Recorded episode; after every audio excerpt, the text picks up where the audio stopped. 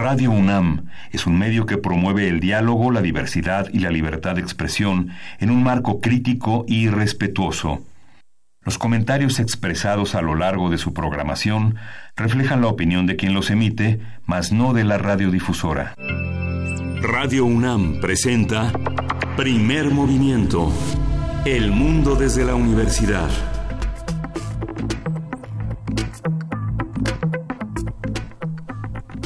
Buenos días, hoy es lunes 21 de enero y son las 7.05 de la mañana en esta Ciudad de México. Luisa Iglesias, buenos días. Buenos días, Miguel Ángel Quemain. Buenos días, Berenice Camacho. ¿Con qué amanecemos esta mañana? Amanecemos con muchísimas cosas. Eh, por, por lo menos amanecemos con una luna grande, lunes con luna en el cielo.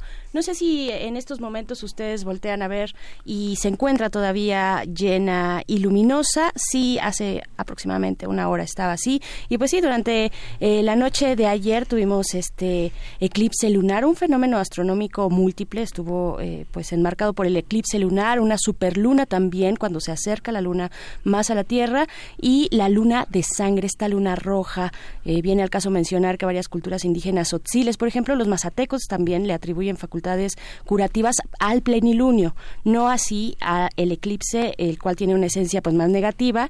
Eh, dicen que desprenden efluvios, desprende fluvios la luna que afecta a mujeres embarazadas. Esto según los setzales generan deformaciones, eh, pues dicen que la criatura queda comida por la luna, así literalmente, con labio hendido, manchas rojas en la piel y bueno, todos estos mitos que eh, corren dentro de nuestras culturas indígenas. Sí, por una parte está el mito y yo creo que por otra parte queda el símbolo, ¿no? Eh, lo que, claro. Lo que nos tocó vivir este fin de semana en nuestro país sin duda tiñe hasta la luna de rojo, ¿no? sí, terrible. Creo que lo que pasó en Hidalgo y quizá podamos profundizar un poco en ello, hasta ahora se tienen 85 muertos. 85 muertos. 58 personas en el hospital. Un menor ya se encuentra en el hospital de Galveston, en Estados Unidos.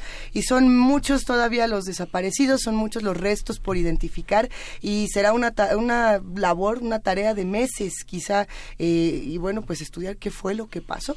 Sí, lo que Sí, ah, sí, hay que investigar eso. Juan, este, Juan Pedro Cruz, que es el alcalde de Tlahuelipan, eh, que es un, municipio conurbado a Tula Hidalgo, que como sabe la mayoría de la gente es un, es un lugar que está este, sostenido por la cementera, por el Cruz Azul, y que es un lugar muy, muy, muy importante desde el punto de vista económico, pero los municipios conurbados son, son muy pobres. Tlahuelipan es un municipio de 20.000 habitantes.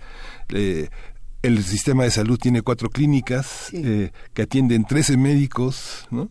La mayoría de la población, la, el casi el 50% de la población son estudiantes que están en la en el kinder, la primaria, la secundaria, hay muy poquísimos en la prepa, hay un solo, hay un solo lugar de educación superior, que es el centro tecnológico que está en la carretera que lleva a, Tula. Es, es eh, desolador porque mucha gente Juan Pedro Cruz, que es el, eh, este, el, presidente municipal, señalaba que no es un lugar guachicolero, sino que eh, la mayoría de los testimonios que están recogidos por la, por la prensa, que han salido en las televisoras y en el radio, son de personas que vieron la oportunidad, que se bañaron en gasolina, literalmente, para agarrar un poco de combustible y salir a venderlo a la carretera. Más de mil personas estaban amotinadas ahí, este, tratando de sacar una tajada del combustible. Es, es, es aterrador. Pero lo, lo, lo peor son los chistes. Los, memes y la, y, la, y la visión de muchos ciudadanos que dicen, pues por eso les pasó, ¿no? Tuvieron lo que se merecían. Es lamentable, es lamentable. Esa, esa, esa parte es, es, lo que, lo que más este, se preocupa porque es lo que está en la semilla de, de un corazón amargo, estéril, este, que es parte, que... es parte de una sociedad que también eh, con el desabasto agarró sus, este, compró para revender. Es una parte que, es una parte que hay que revisar profundamente. Por supuesto, yo creo que también está asociado con eh, cómo estamos entendiendo la justicia en nuestro país, ¿no? Queremos que, que, le corten la cabeza a aquel que delinca sin, sin ver el contexto, un, un contexto que ya nos dices, eh, Miguel Ángel, bastante complejo de esta y otras comunidades. Hay que recalcar que son 65 carpetas abiertas de investigación, ¿no? 65 eh, eh, investigaciones por desaparición. Así es. Es decir, ¿no? En todo este proceso, pues también pericial para eh, pues encontrar dentro de los rastros pues el ADN suficiente o bueno las muestras de ADN que den suficiencia eh, para las características de personas desaparecidas en ese lugar bajo este contexto. Y pues sí es como nos estamos acercando a la justicia. Qué queremos qué entendemos por justicia entendemos solamente cárcel entendemos eh, pues una restauración dentro de las comunidades una restauración del tejido social en comunidades que están pues asoladas por la pobreza pero también muchas veces por el crimen, donde no hay otras opciones. Eh, bueno, creo que esto, esto sí podríamos eh, decir que el gobierno de Andrés Manuel y el mismo Andrés Manuel le ha dado una visión interesante, eh, suficiente también para poder atender a el tema de la seguridad y de la justicia social, ¿no? Repensar un poco qué pasa con estas estructuras de violencia y de desigualdad en nuestro país, que como muchos apuntaban en, redes sociales, vuelve víctimas a estas personas por, por lo ocurrido, porque son víctimas de esta estructura, igual que son víctimas también los que sienten que forman parte del otro lado y los que sienten que, que esto fue un castigo ejemplar, que esa es otra cosa interesante. Los mismos que condenan estos eventos también forman parte de esa estructura.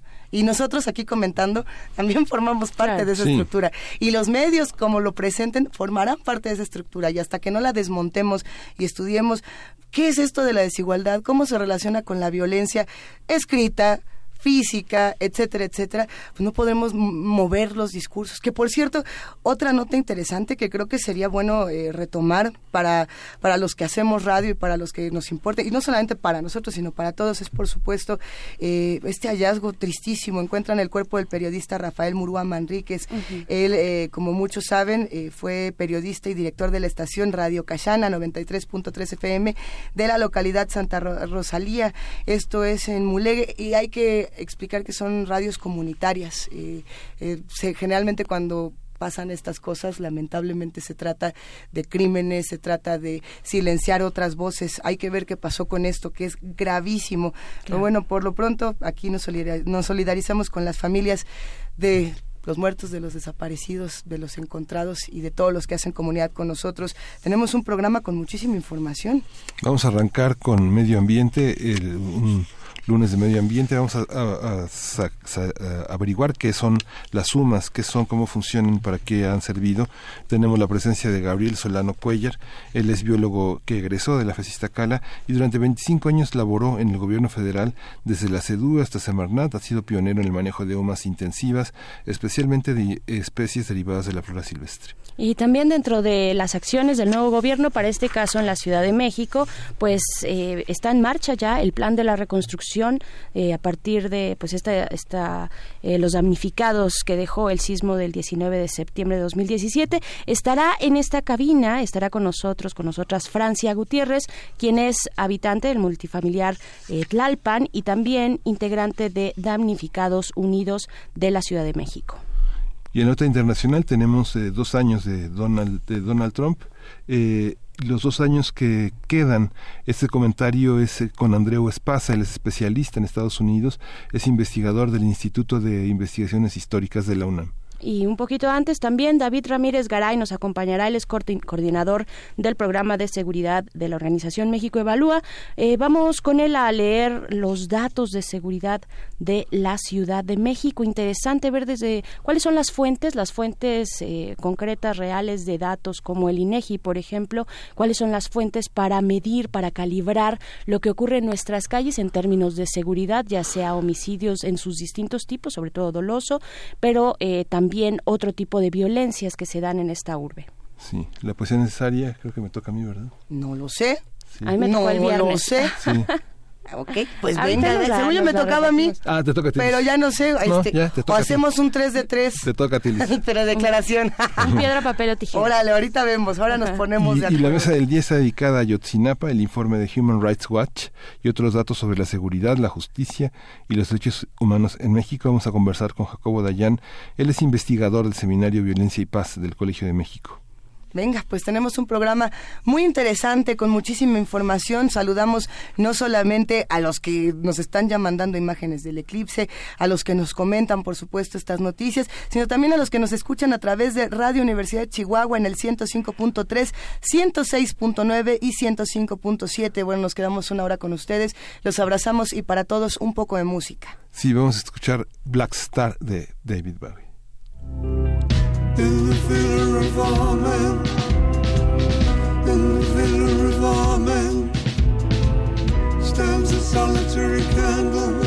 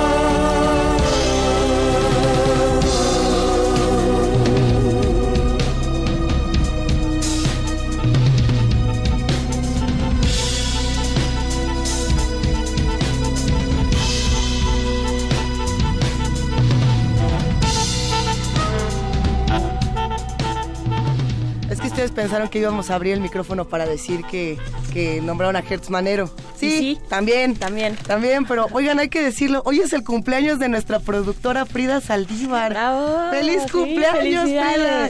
¿Cuántos cumples, Frida? Dice que cumple Como 20. 16, 23, dice, 30, 23, 31, 12. No importa. Feliz cumpleaños, Frida. Que lo disfrutes. Bienvenida a las treintañeras. Felicidades, Frida. Y pues sí, ya decía, sabemos, habemos procurador, ahora fiscal, ahora fiscal de la República. Nada más brevemente decirlo que, bueno, México corría sin procurador desde octubre de 2017. Oye, chicos. Entonces, o sea, ya dos años, durante este tiempo solo se contó con encargados de despacho, ¿no? Lo cual también es un síntoma de lo que de lo complejo que atraviesa, de la complejidad en este país en términos de procuración de justicia, una crisis de impunidad que se acentuó, entre otros, eh, pues con el caso de Ayotzinapa. Así es que, y sí, se cumple el pronóstico es Alejandro Hertz Manero, quien ya era encargado de despacho de la Procuraduría General de la República, fue secretario nacional del INA en la década de los 70, misma eh, década en la que salta hacia la PGR, donde fue oficial mayor, para después en el 73 encabezar una estrategia nacional contra el narcotráfico al frente de la operación Cóndor para el hallazgo y eliminación de cultivos de marihuana. Ya después en el 2000, entre el 98 y el 2000 fue secretario de Seguridad Pública de la Ciudad de México, en aquel momento gobierno del Distrito Federal. Estuvo frente a la Secretaría de Seguridad Pública también, pero en la gestión de Vicente Fox, diputado federal por Movimiento Ciudadano en 2009. Y pues bueno, ahí está ahora nuestro procurador que estará en el cargo durante nueve años, nuestro fiscal. Nueve años. Nueve años de Gertz Manero. Vamos a ver cómo nos va y dicho esto, nos vamos a nuestro arranque. Primer movimiento. Hacemos comunidad. Lunes de Medio Ambiente. Tchau, tchau. En 1997 se creó el Sistema de Unidades de Manejo para la Conservación de la Vida Silvestre, UMA, SUMA. Las unidades de manejo para la conservación de la vida silvestre contienen esquemas alternativos de promoción compatibles con la vida silvestre y cada unidad debe contar con un plan de manejo aprobado por la Semarnat. Es decir, las UMA son predios o instalaciones registrados que operan de conformidad con un plan de manejo aprobado y dentro de ellos se da seguimiento permanente al estado del hábitat y de poblaciones o ejemplares que ahí se distribuyen y que pueden estar sujetos a dos tipos de manejo, en vida libre, que es UMA extensiva, o bien en cautiverio o confinamiento, que es UMA intensiva. Son criaderos, zoológicos, viveros, jardines botánicos u otros espacios dentro de los cuales se reproducen ejemplares de flora, fauna y hongos silvestres. La suma tienen por objetivo general la conservación del hábitat nacional, poblaciones y ejemplares de especies silvestres. Vamos a hablar sobre el concepto y funcionamiento de las unidades de manejo ambiental, cómo funcionan, para qué se crearon y cuál es su pertinencia. Para ello está con nosotros Gabriel Solano Cuellar, él es biólogo egresado de la FESIS Zacala, UNAM durante 25 años laboró en el gobierno federal, eh, desde la CEDUE hasta Semarnat, es pionero en el manejo de humas intensivas, especialmente de especies derivadas de la flora silvestre y en la actualidad trabaja con viveros de flora silvestre y sus trámites ante la Semarnat. Nos da muchísimo gusto saludarte, Gabriel. Buenos días. Buenos días, ¿cómo están? Muchísimas gracias por acompañarnos por acá todo bien, tratando de entender qué son las sumas y, y para qué nos sirven, en qué términos ambientales nos encontramos. Bueno, eh, lo que pasa es que las sumas es un concepto que se creó ya, como ustedes lo dijeron, ya desde hace un buen tiempo, en 1997 aproximadamente, y son derivadas de un programa de conservación de la vida silvestre y diversificación productiva en el sector rural. Desde entonces, eh, aquí hay que aclarar como un poquito la parte. Eh, UMA, a mucha gente le dice unidad de manejo ambiental, pero en realidad no es eso. Es unidad de manejo para la conservación de la vida silvestre. Eso es que lo que debe quedar lo que debe quedar claro de alguna manera, ¿no?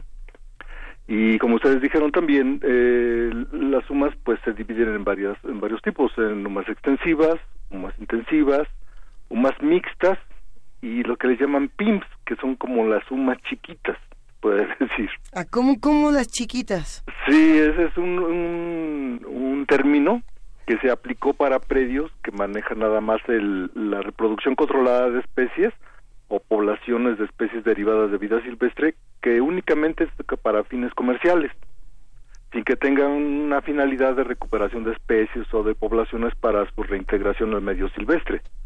Es nada más con fines comerciales.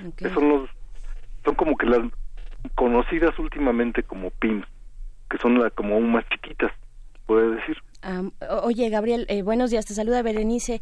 Hola, Berenice, buenos días. ¿Qué tal, Gabriel? Oye, cuéntanos de esta tipificación, de esta distinción entre los distintos tipos de humas que nos estabas comentando. ¿A qué, a qué corresponde, a qué tipo de, digamos, problemática va a sumarse cada una de estas divisiones?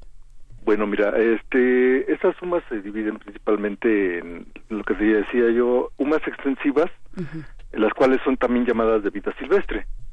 En esas, este, en este tipo de humas las especies son sujetas a manejo en, un, en vida libre, se puede decir, en un predio y pues realmente la naturaleza es la que se encarga de resguardarlos, alimentarlos, etcétera, ¿no? Y algunas veces el, el, hombre modifica un poquito este, los lugares donde donde habitan las especies para este pues para alguna manera de algún, aprovechamiento. El ejemplo más conocido son los ranchos cinegéticos, de alguna manera. Son lugares que donde se, resguardan especies de vida silvestre, por ejemplo el venado, los venados. Y en ese lugar, pues este se, llevan a cabo diversas actividades para proteger principalmente las especies de venado, digamos. Por ejemplo, si en ese lugar había eh, ganado, pues ese ganado se estabula, se mete en un lugar, se arrincona, digamos, alguna zona, y se empieza a manejar todo su hábitat para conservarlo de alguna manera, para alimentar, para proteger y para que se reproduzcan las especies, las especies de vida libre. Estas son las sumas extensivas, de alguna manera, y en ellas se lleva a cabo pues diversos aprovechamientos. Pueden ser un aprovechamiento eh, extractivo, que es la cacería, por ejemplo, de, los ejemplares o también este otros tipos de aprovechamiento que no son necesariamente extractivos. Pueden ser ecoturismo pueden ser este de algunos otros algunos otros tipos, ¿no? O sea, por la, por la, por la, extensión de la tierra, por la extensión territorial, eh, alcanza para dar otro tipo de servicios a, a, partir de esta protección de las sumas, ¿no? Así es. Sí, y no necesariamente son lugares así con extensiones muy grandes. Se aplica principalmente a los ranchos energéticos que son extensiones muy grandes del norte de nuestro país, de miles de hectáreas muchas veces, pero por los coeficientes de agostadero, realmente, ¿no? Que son, como son zonas un poco semiáridas, este pues son ranchos muy grandes, son áreas muy muy grandes, pero también puede ser un área una área pequeña relativamente, bueno, pequeña en el sentido que puede ser de unas cuantas hectáreas, no de miles de hectáreas.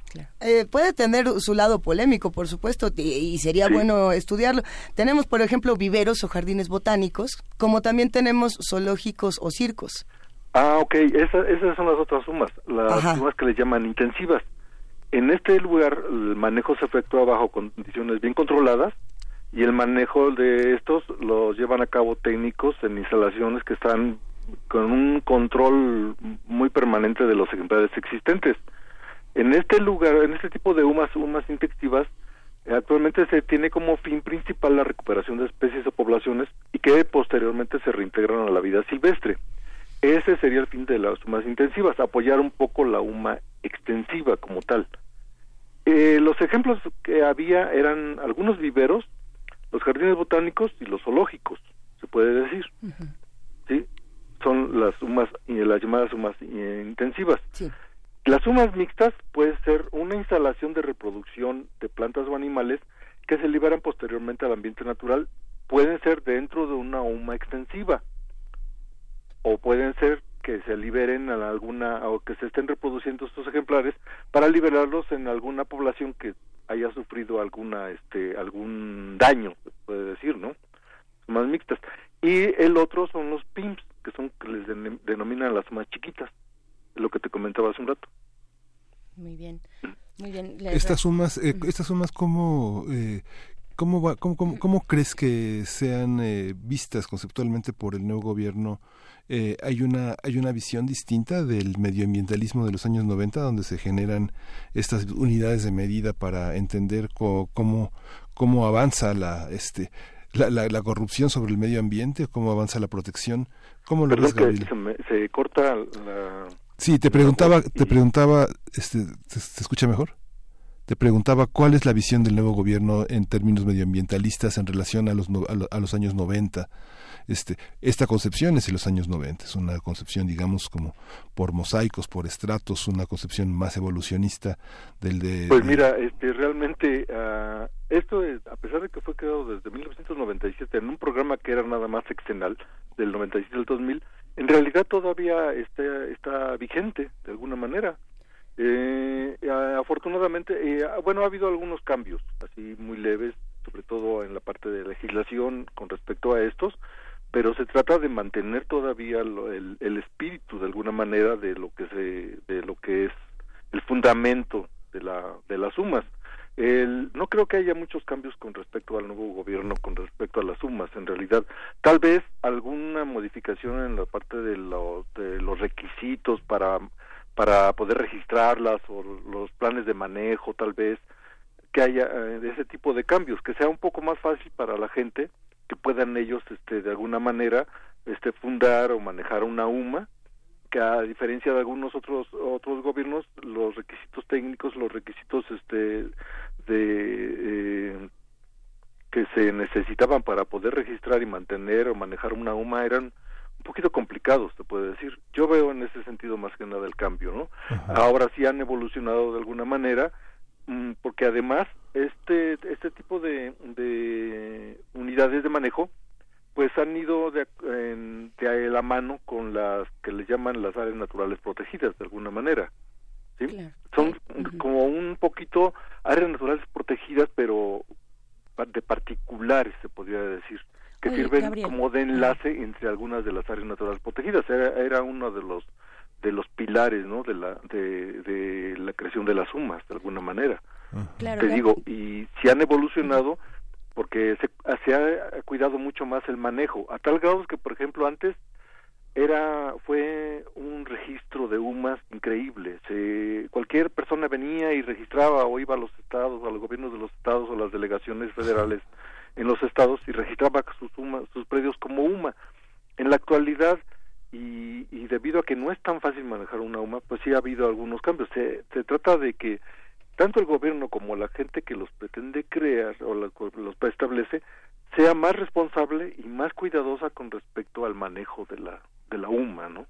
Por supuesto. Gabriel, regresando un poco a la pregunta que te hace Miguel Ángel, eh, yo, yo lo plantearía también en términos de que el, nuevo gobierno pues ha dado ya sus planes de desarrollo, eh, por ejemplo, hablando en el sureste, no en el sureste del país, donde tenemos eh, pues zonas protegidas, zonas arqueológicas y en algún momento también se dijo con Alejandra Frausto, por ejemplo, que estas podrían ser eh, o, que serían, y algunas ya de hecho lo son, como en el caso de la selva lacandona con los lacandones, administradas por las mismas comunidades que viven en esos lugares, ¿no? Entonces, digamos, pensando en un cambio de paradigma de quiénes están siendo beneficiados y quiénes administran y organizan esa riqueza natural que existe en el territorio, pues yo creo que podría tal vez eh, el planteamiento de esa pregunta ir un poco más por allá, ¿no? Por, por eh, este eh, pues este medir a quienes favoreces en el desarrollo tanto turístico como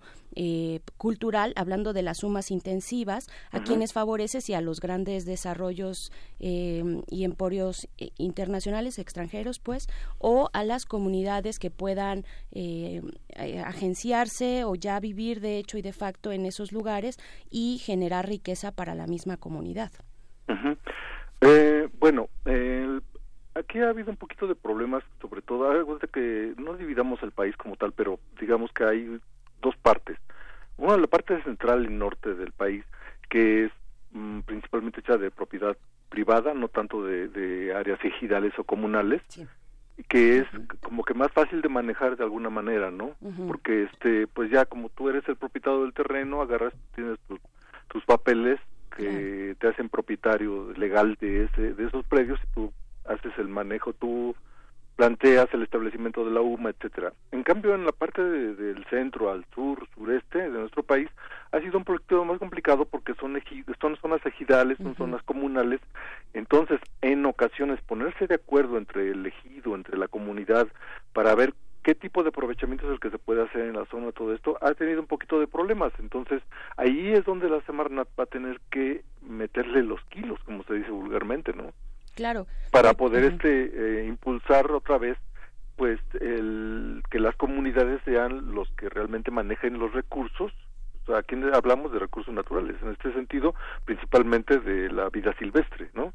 Que incluye, seamos claros, incluye flora, fauna, hongos, todo lo vivo. Sí, una riqueza, porque no es lo mismo como el, ejemplo que yo ponía de los lacandones que administran Bonampak, por ejemplo, una zona arqueológica, a este, bueno, cualquier otro ejemplo, digamos, ya más hacia la parte turística de, de Cancún, ¿no? Donde pues ya se han asentado otro tipo de desarrollos eh, más de la iniciativa privada, pero igualmente sobre zonas arqueológicas o bueno, digamos zonas que pudiesen estar protegidas, ¿no? Y es, es pues en eh, algunas zonas, las zonas turísticas sobre todo son concesiones que se le, otorga el gobierno principalmente a, algunas de las empresas, pero en muchos lugares todavía sigue siendo los, las comunidades los dueños de, de los recursos, de las selvas, todo esto. Entonces, ahí es factible aprovecharlo para hacer muchísimas cosas. Ahí hay, hay lugares para para ecoturismo, hay lugares para investigación, para educación ambiental, para exhibición de, de la vida silvestre como tal, de los bosques, de los selvas que todavía que, quedan en esa parte del país, ¿no? Y es, es este, pues es un lugar todavía con mucho, con mucho potencial en ese sentido. ¿Cómo somos vistos por los conservacionistas de otros países? ¿Cómo estamos en materia de respeto a las legislaciones eh, locales y cómo impactan en la visión internacional que cae sobre nosotros? Híjoles, ahí sí creo que creo que sí tenemos un, un tache un poco, porque realmente pues hemos visto que pues hay muchos programas de gobierno, hay muchas iniciativas, están las áreas naturales protegidas, están, por ejemplo, bueno, en este caso las UMAS, eh, algunas otras áreas protegidas a nivel estatal o municipal inclusive, los parques nacionales, etcétera, pero de ahí al momento de cuidarlos, híjole, sí hemos estado un poquito atrasados en ese sentido, ¿no? Aquí sería cuestión como que a mí de preguntarle eh, y, tal vez entrevistar a alguien que tenga que ver con las áreas naturales protegidas de nuestro país para ver en qué sentido pues se han, se han manejado este tipo de, de opiniones a nivel internacional, ¿no? Pero sí yo lo veo en un sentido un, poco negativo, ¿no? Que es y es momento ahorita de que el nuevo gobierno, pues realmente ahí es donde aplique todo su, pues todas las iniciativas en ese sentido, ¿no? Ya tenemos como que la parte de arriba conservada, la parte del norte de nuestro país de alguna manera, pero esa parte del sur sureste que siempre, siempre ha tenido esas carencias de muchas cosas, tenemos, son tantos los recursos naturales que tiene ese lugar. Sin embargo, su manejo ha sido un poquito, este, ¿cómo se puede decir? Laxo en, en, en, ese sentido. No ha, no ha sido con un criterio tanto de, de que se les dé a las comunidades el manejo como tal, pero que también se les apoye con subsidios para con apoyos este pues de, de gente que, que sepa cómo manejar esos recursos de alguna manera ¿no? claro que los actualice no en sí, estos claro eso es. Cuál ha sido la diferencia Gabriel cuál es la diferencia entre estas zonas eh, eh, específicamente hablando de estas unidades de manejo de conservación de la vida silvestre cuál es ahí el parámetro con el que se aplican en unas de, alguna manera, em, tú refieres al norte y también esta diferencia con el sureste mexicano, ¿a qué se debe? Pues, mm, mira, por ejemplo, la, las sumas del norte, pues de gente que a veces tiene un poco de dinero que se organiza eh, entre muchos de los, propietarios de las sumas, por ejemplo en Sonora, en Tamaulipas, en Coahuila, etcétera, entre varios, y contratan gente que les ayude a decidir qué tipo de manejo y qué tipo de, de aprovechamiento se pueden hacer en ese lugar. Y al contrario del sureste, pues es gente que es pobre, ¿no? Es gente que realmente tiene todos los recursos, pero no tiene pues los recursos económicos necesarios como para pagar a gente que le ayuden a decidir qué tipo de manejo se pueden llevar con sus recursos, ¿no? Y cuál es la mejor manera. Entonces muchas veces lo que hacen es desmontar para hacer agricultura o desmontar para hacer este ganadería intensiva y pues con la consiguiente destrucción de los hábitats y con la consiguiente destrucción de las poblaciones y de las de, las especies, ¿no? Y esa riqueza pues se va perdiendo poco a poco, ¿no? Muchas Aunque se conservan algunos manchones, se pierde, es irremediable realmente, ¿no? Muchas de esas pues comunidades, Gabriel, nada más déjame hacer eh, un paréntesis y un alto aquí en esto que dices, eh, pues porque sonaría también que las personas en su condición de pobreza, pues si asumimos que así es, pues, eh, pues que no tendrían capacidad para, para hacer otras cosas que se pueden hacer de maneras distintas. Eh, y a lo que voy es, estas comunidades tienen una cercanía distinta con la naturaleza, ¿no? Estas comunidades le proveen eh, un sentido, un sentido de respeto también ante, ante la naturaleza y los recursos porque viven de ellos, porque ahí están en un contacto muy directo, cosa que no ocurre en las grandes urbes como esta. ¿Cómo, cómo, y mi pregunta es así muy específica, ¿quiénes están administrando, quiénes serían los encargados de capacitar, digamos, de proveer de estos servicios de capacitación y actualización a las comunidades de cualquier lugar del territorio del país? quienes eh, eh, tendrían que vigilar que esto se lleve a cabo de una manera pues lo más eh, óptima posible para que no existan estas diferencias, ¿no? O sea, si ya contamos con un elemento muy valioso que es la cercanía de las comunidades en el sureste mexicano ante eh, la cercanía con la naturaleza, pues quienes están encargando del lado tal vez yo pienso del, del gobierno y la administración de proveer eh, pues un manejo adecuado, un, conocimiento adecuado de cómo llevar a cabo estas unidades. Sí, pues aquí son las secretarías del ambiente principalmente y la, a veces cada gobierno eh, estatal tiene secretarías, se puede decir, que se encargan de esa parte ambiental. Y ahí debería de ser algún, eh, eh, por ejemplo, vigilancias compartidas entre las comunidades, entre el gobierno. Por ejemplo, la Profepa es la que encargada de, de vigilar que, que las, este, que se lleven a cabo todas las actividades en algún lugar de acuerdo a lo que marcan los reglamentos o las leyes ambientales pero muchas veces no, no tienen la capacidad humana para poder estar vigilando todas estas zonas, entonces hacen vigilancia compartida, eh, con las comunidades para cuidar esos esos recursos. Y pero de alguna manera son las secretarías de, de Estado principalmente por ejemplo en este caso la Semarnat la que debería de aplicar esos recursos a estas en estas comunidades para pues para ayudarles a cómo se dice como para este para apoyarles para que sepan ellos cómo manejar de alguna apropiadamente eh, esos recursos. Muchas veces tomando como cuenta el conocimiento de ADS de esos de esos pueblos no que son pues desde hace muchísimo tiempo lo saben manejar perfectamente. Saben qué árboles cultivar saben qué qué tipo de, de fauna deben dejar cuál saben hacer este brechas cortafuegos saben saben manejar mucho sus recursos. También la Zagarpa es otra es otra instancia de gobierno que puede aplicar recursos ahí para de alguna manera cuidar cuidar esos recursos naturales, ¿no? Claro. Pues algún comentario final, este Gabriel, que para cerrar esta conversación que, que te interese eh, prevenir, eh, de alguna manera anticiparnos a, a, alguna de las cuestiones que, que vienen en el futuro. Pues mira, las, las, sumas, como tú decías en la parte de la pertinencia, pues han servido como apoyo a la conservación de la vida silvestre en el sector rural, de alguna manera, ¿no? Hay, hay muchas muchos ejemplos de, de, cosas que han funcionado.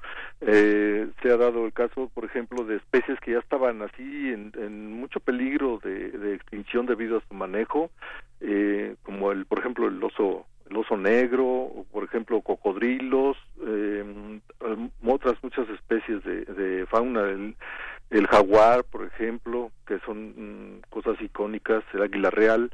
Entonces, este, estas estas sumas y las junto con las áreas naturales protegidas han sido de alguna manera una herramienta para la conservación de, de las especies, ¿no? Este y pues ojalá el, el nuevo gobierno eh, a través de sus secretarías ambientales apoye a los gobiernos también estatales y a las comunidades, pues para de alguna manera seguir fomentando y seguir manejando de la mejor manera, de la manera apropiada, para este este tipo de, de, de predios, se puede decir, este tipo de, de, unidades de manejo, ¿no? Y las que ya estuvieron registradas, pues activarlas otra vez, no dejar que se pierdan los registros, no dejar que se pierda ese interés de la gente por conservar de alguna manera este estos cachitos de naturaleza que haciendo poco a poco van haciendo como un rompecabezas que van armando otra vez el mosaico de, de la biodiversidad de nuestro país, ¿no? Sí. Pues Gabriel, Gabriel, muchísimas gracias por esta conversación. Gabriel Solano Cuellar, eh, biólogo de esta universidad, gracias por acompañarnos acá en Primer Movimiento. No, estamos para servirles en lo que guste. Muchísimas gracias y nos vamos a ir con algo de música. Vamos a escuchar de este grupo Leningrad, que era Leningrado, la vieja capital de la Rusia este, socialista, ahora es eh, San Petersburgo, y son un grupo de ska que toca las tochka.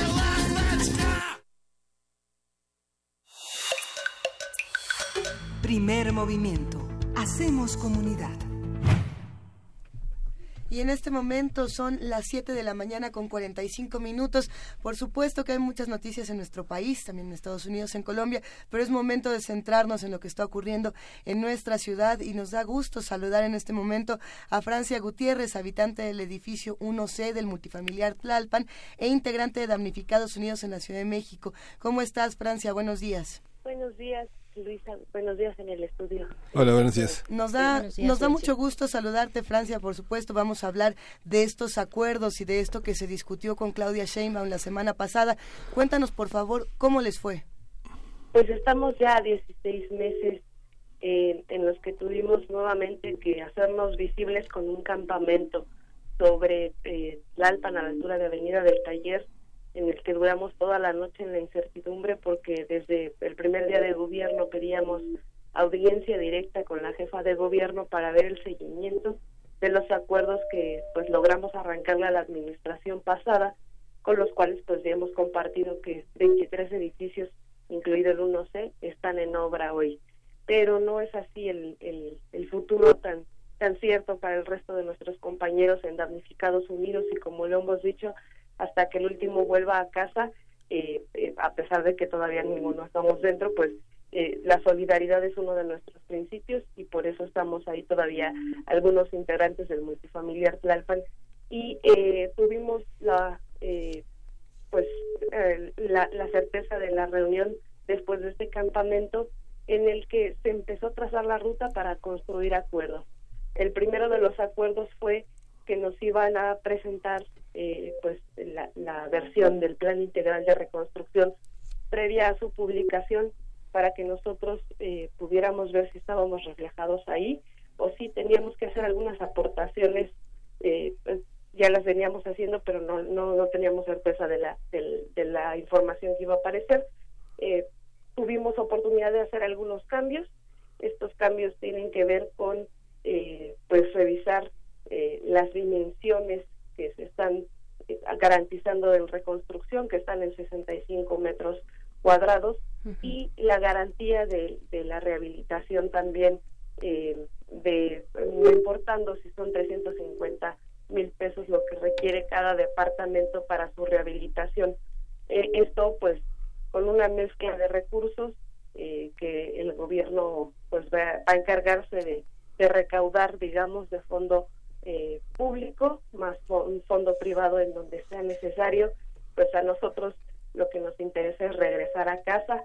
Eh, ya hablan en un lenguaje de derechos, hicimos algunas aportaciones que parece que van a aparecer ya reflejadas en la publicación esta semana y eh, tuvimos una próxima reunión el viernes pasado con el comisionado Cravioto, con la secretaria de gobierno Rosa Isela Rodríguez, el subsecretario Arturo Medina, para ver cómo se iba a empezar a dar el tratamiento a la zona oriente, porque diseñaron un sistema de asambleas por cuadrantes y a nosotros lo que nos interesa es continuar con nuestro proceso organizativo que se respete y así fue, se va a tener esa asamblea eh, en, en, el oriente a través de nuestra nuestro proceso con nuestros compañeros allá, no importando si es un cuadrante dos o tres, se van a invitar a las empresas que participarían en la reconstrucción o rehabilitación de las casas de los compañeros que están organizados con nosotros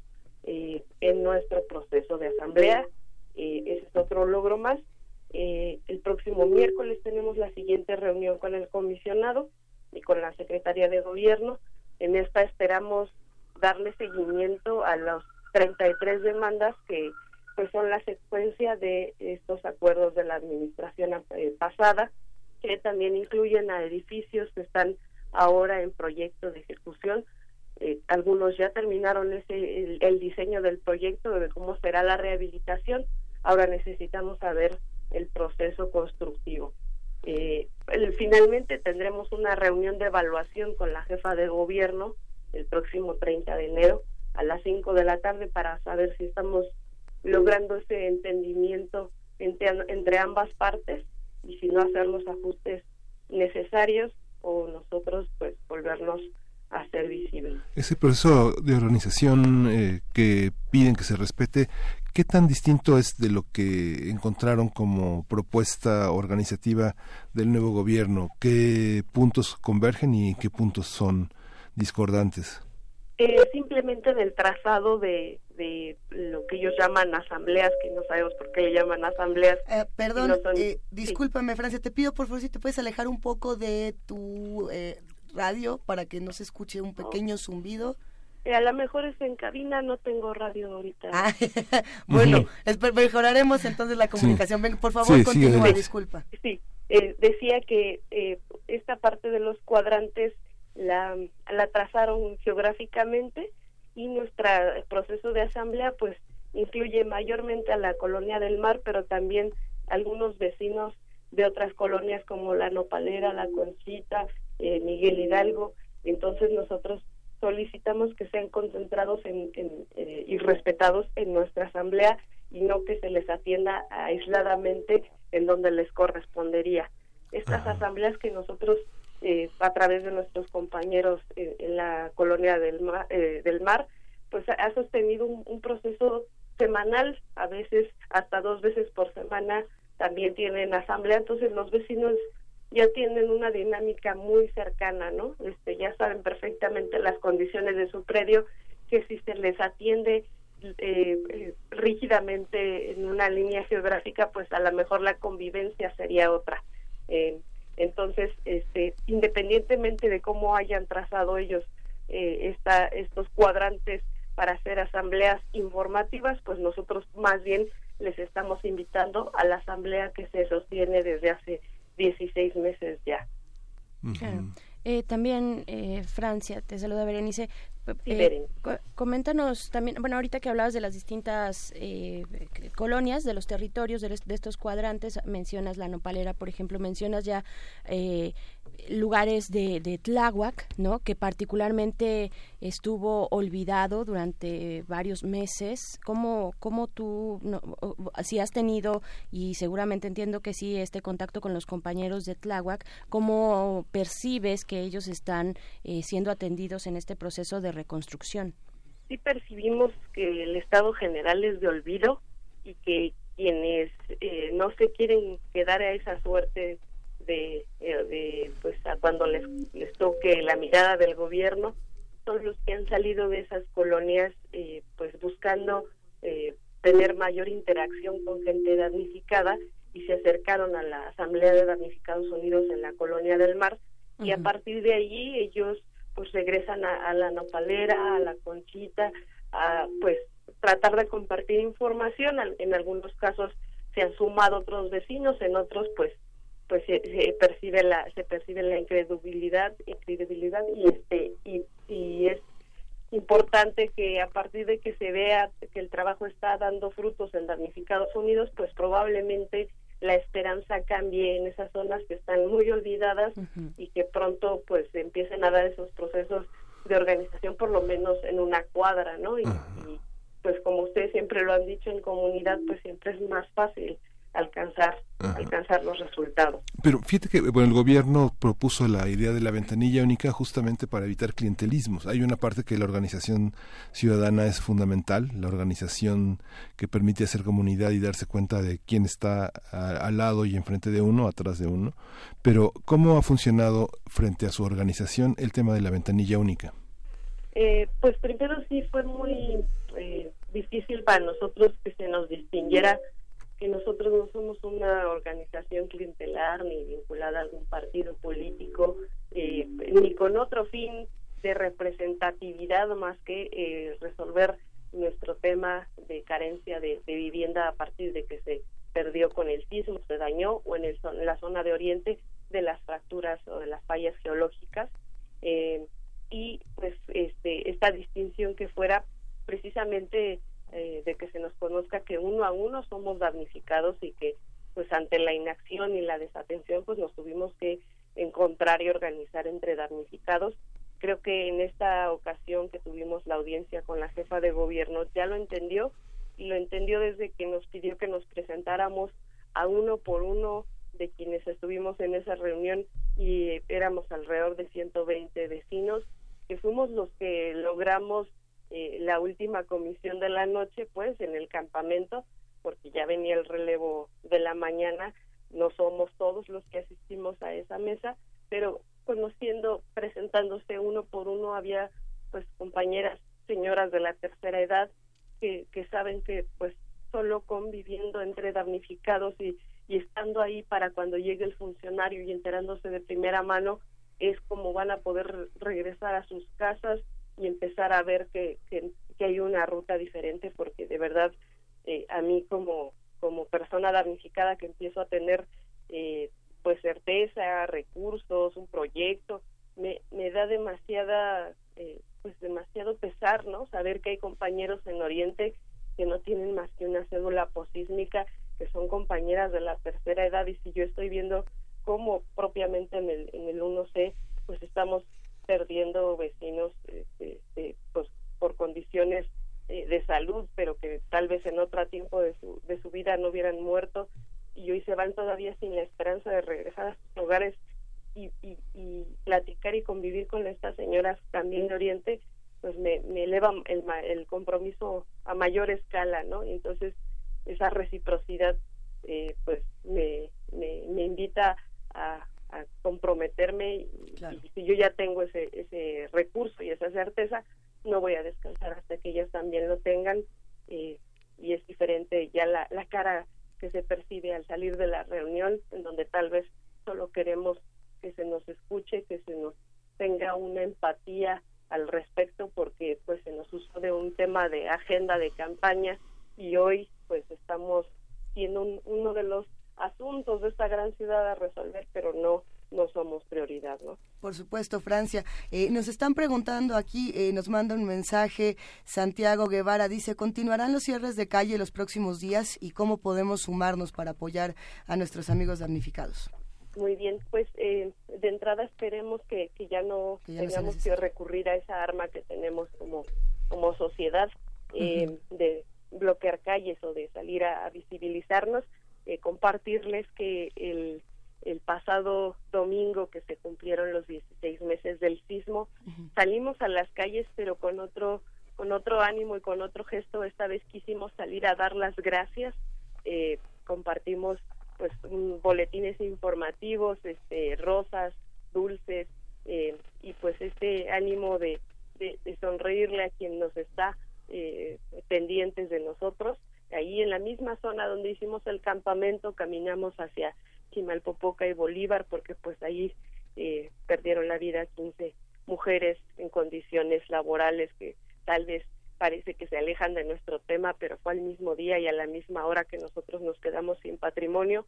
Y queremos que eso que, lamentablemente sentimos simultáneamente todos los habitantes de esta ciudad, por lo menos el 19 de cada mes lo tengamos presente para que sepamos que todavía hay una importante población de, esta ciudad que no ha sido eh, recuperable su, su vida, ¿no? Después de ese día tan memorable eh, después de 33 años, pues nosotros seguimos todavía con esa cicatriz que queremos sí caminar con ella, pero a partir de recuperar nuestras vidas, a partir de saber que nuestro trabajo ya no tiene que peligrar porque estemos en un campamento o en una mesa de trabajo que igual terminan a las 2, 3 de la mañana y, y, y pues todo el tiempo estamos compartiendo información entre nuestras redes sociales, hacemos encuentros de damnificados, asambleas, eh, conferencias de prensa y cuando es necesario y cuando es la última de las herramientas, pues también hacemos un bloqueo para que la, la, parte administradora de esta ciudad no se olvide que aquí hay un rubro que atender de manera urgente porque seguimos acumulando vida. Francia Gutiérrez, habitante del edificio primero C del multifamiliar Tlalpan e integrante de Damnificados Unidos de la Ciudad de México, te mandamos un gran abrazo solidario. Muchas gracias. Gracias por estar siempre pendientes en, Radio UNAM, en primer movimiento. Y pues eh, el 30 de enero es la cita de evaluación con la jefa de gobierno, pues esperamos estarles compartiendo si estamos avanzando o si, o si bien tenemos que llamar a la solidaridad nuevamente. Que sea un avance, que todo sea para un avance, Francia. Muchísimas gracias. Hablamos muy pronto después del 30. Muy bien, que estén muy bien. Hasta pronto. Gracias. Vamos a una pausa en primer movimiento y regresamos a esta segunda hora. Síguenos en redes sociales. Encuéntranos en Facebook como Primer Movimiento y en Twitter como arroba PMovimiento. Hagamos comunidad.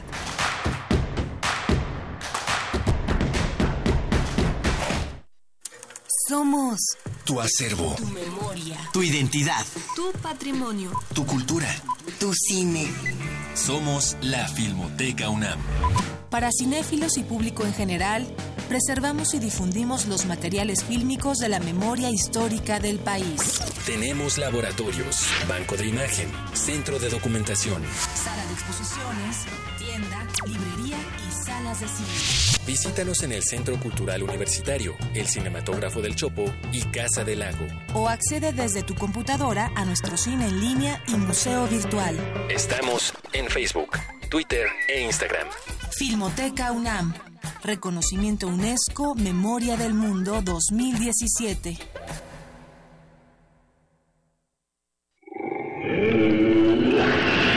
En la UNAM se escriben historias de éxito en Fundación UNAM hacemos que estas historias sean posibles ya que becamos anualmente a más de 68 mil universitarios. Súmate 5340-0904 o en www.funam.mx. Contigo hacemos posible lo imposible. Don Fer. ¿Qué tal? Pásele.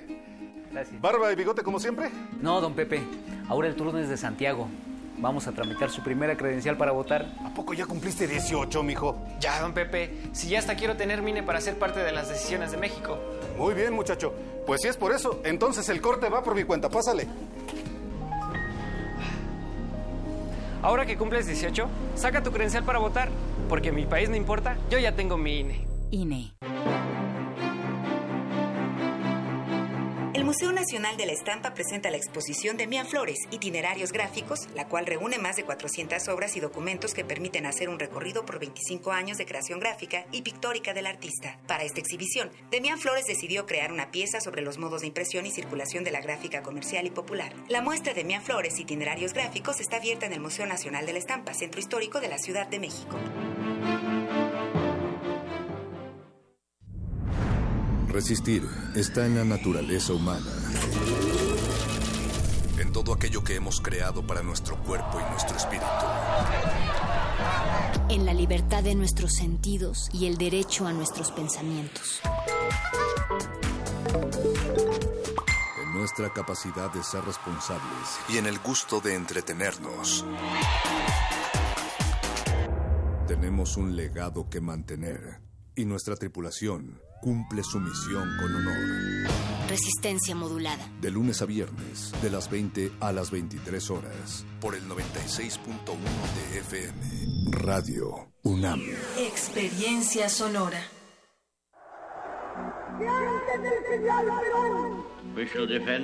La voz lo dice todo.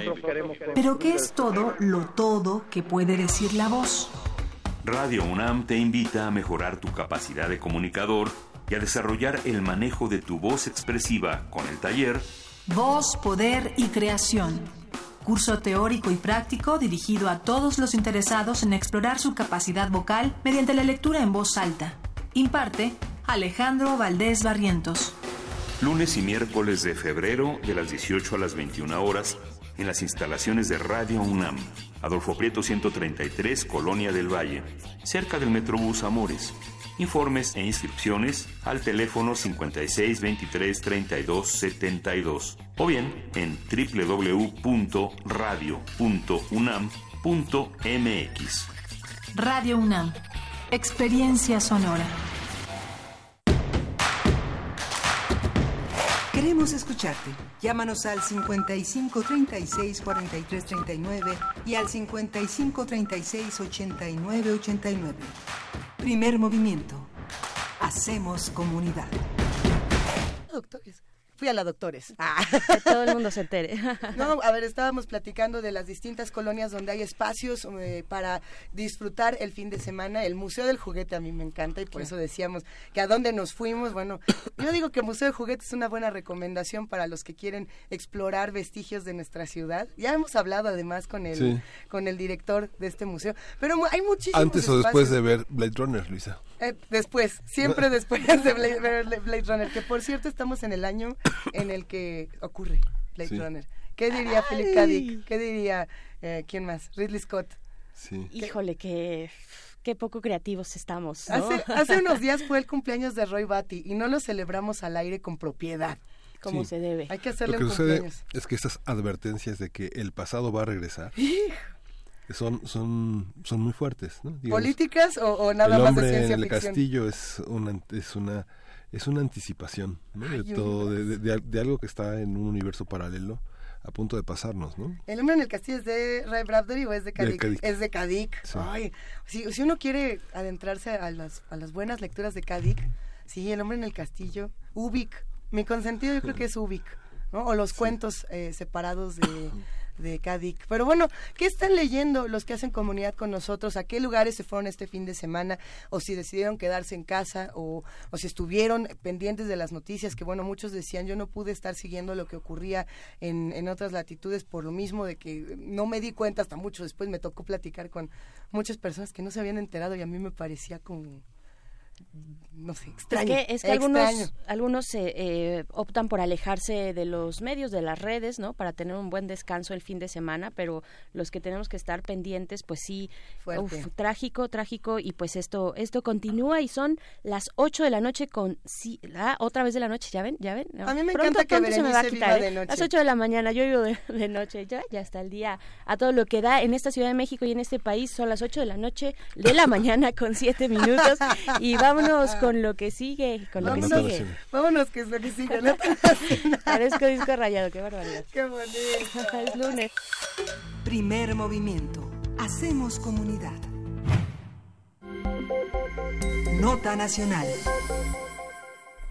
En los últimos días se han dado a conocer datos que revelan la negligencia que el pasado gobierno de la Ciudad de México, a cargo de Miguel Ángel Mancera, tuvo en materia de seguridad. De acuerdo con Ernestina Godoy Ramos, actualmente la Procuraduría General de Justicia de la Ciudad de México tiene una muy mala imagen de ineficiencia y, maltra- y maltratos a causa del manejo que tuvo durante todo el gobierno anterior, en el que no se hacían investigaciones de los delitos, no eh, por falta de recursos, sino por falta de voluntad.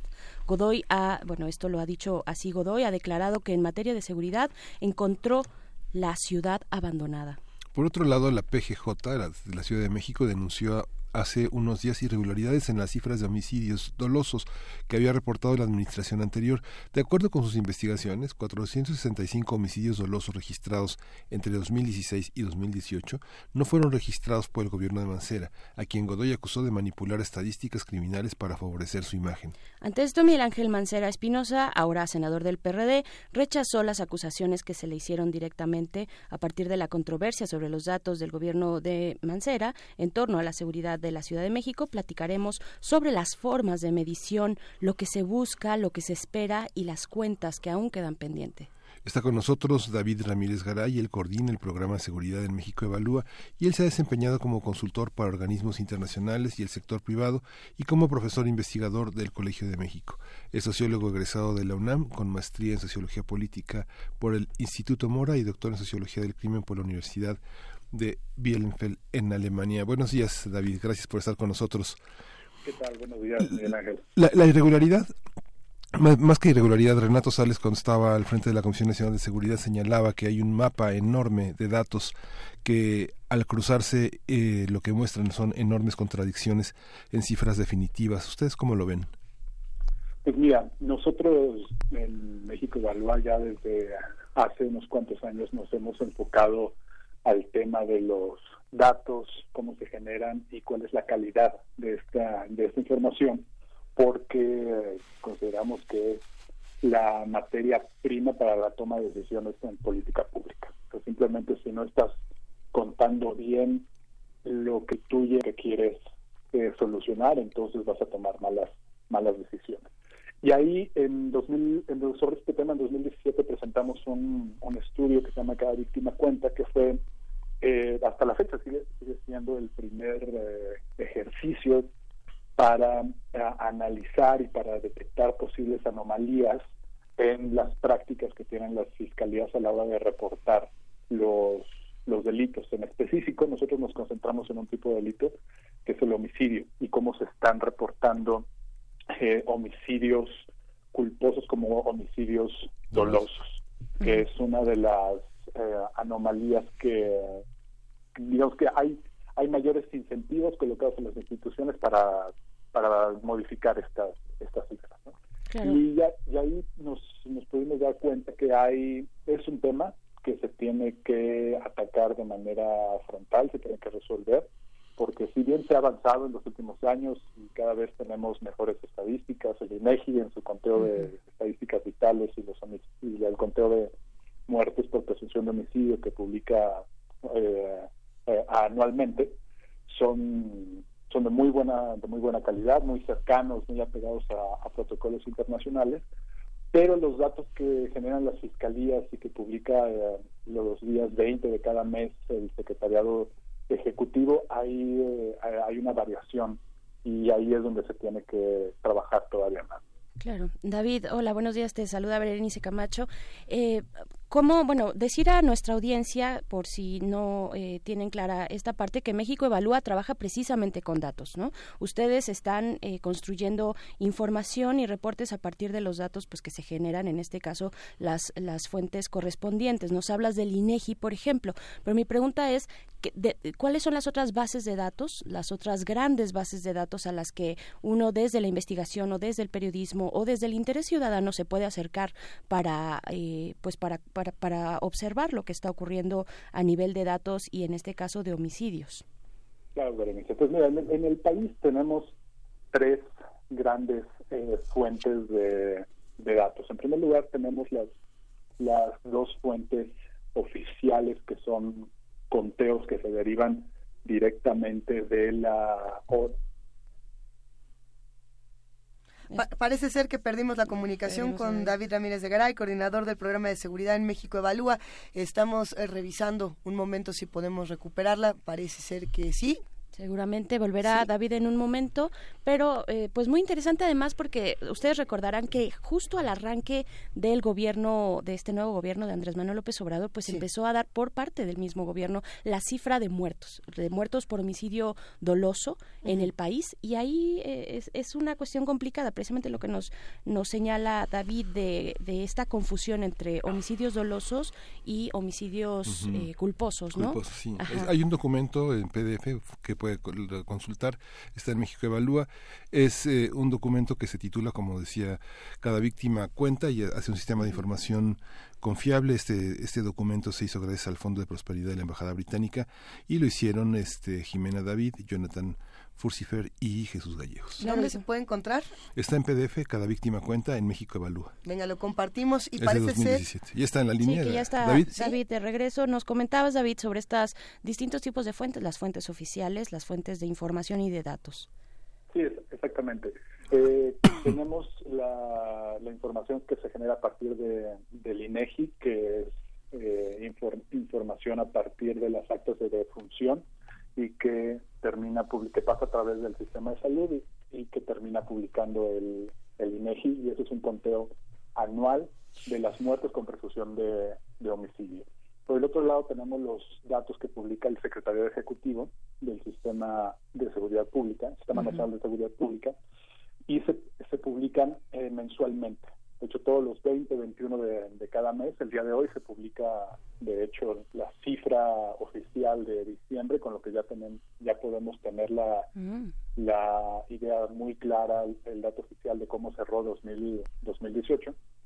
Y, eh, y, y esto se, alimenta de las carpetas de investigación. En el caso de homicidio, como es un, es un delito en el cual eh, inmediatamente se tiene que abrir una carpeta de, de investigación, cada homicidio en teoría debe estar vinculado a una carpeta y este número de carpetas con número de víctimas, sexo y algunos datos sobre edad es lo que se reporta por el secretariado. Pero tenemos también otro tipo de, información que es muy útil para conocer el, fenómeno que se deriva de encuestas que hace el INEGI. Creo que la, más robusta que tenemos y que ya lleva varias, varios levantamientos es la ENVIPE, que es la Encuesta Nacional de Victimización, eh, en cuya gran utilidad es ver la cifra negra para tener un, acercamiento hacia el problema de, impunidad, ver los delitos con mayor incidencia en la, en la población y ver también por eh, problemas en el tema de la denuncia, por qué la gente no está denunciando o por qué... Sí, ¿cómo se mide a los que no denuncian, por ejemplo? Bueno, la, básicamente lo que hace la cifra negra es, es, una, es una estimación del número de delitos registrados en referencia al número de, número de delitos declarados, perdón, en referencia al número de, delitos denunciados. Y ahí en, en esa diferencia es donde se encuentra la cifra negra que actualmente estamos cercano del 94% de delitos que se cometen no son denunciados.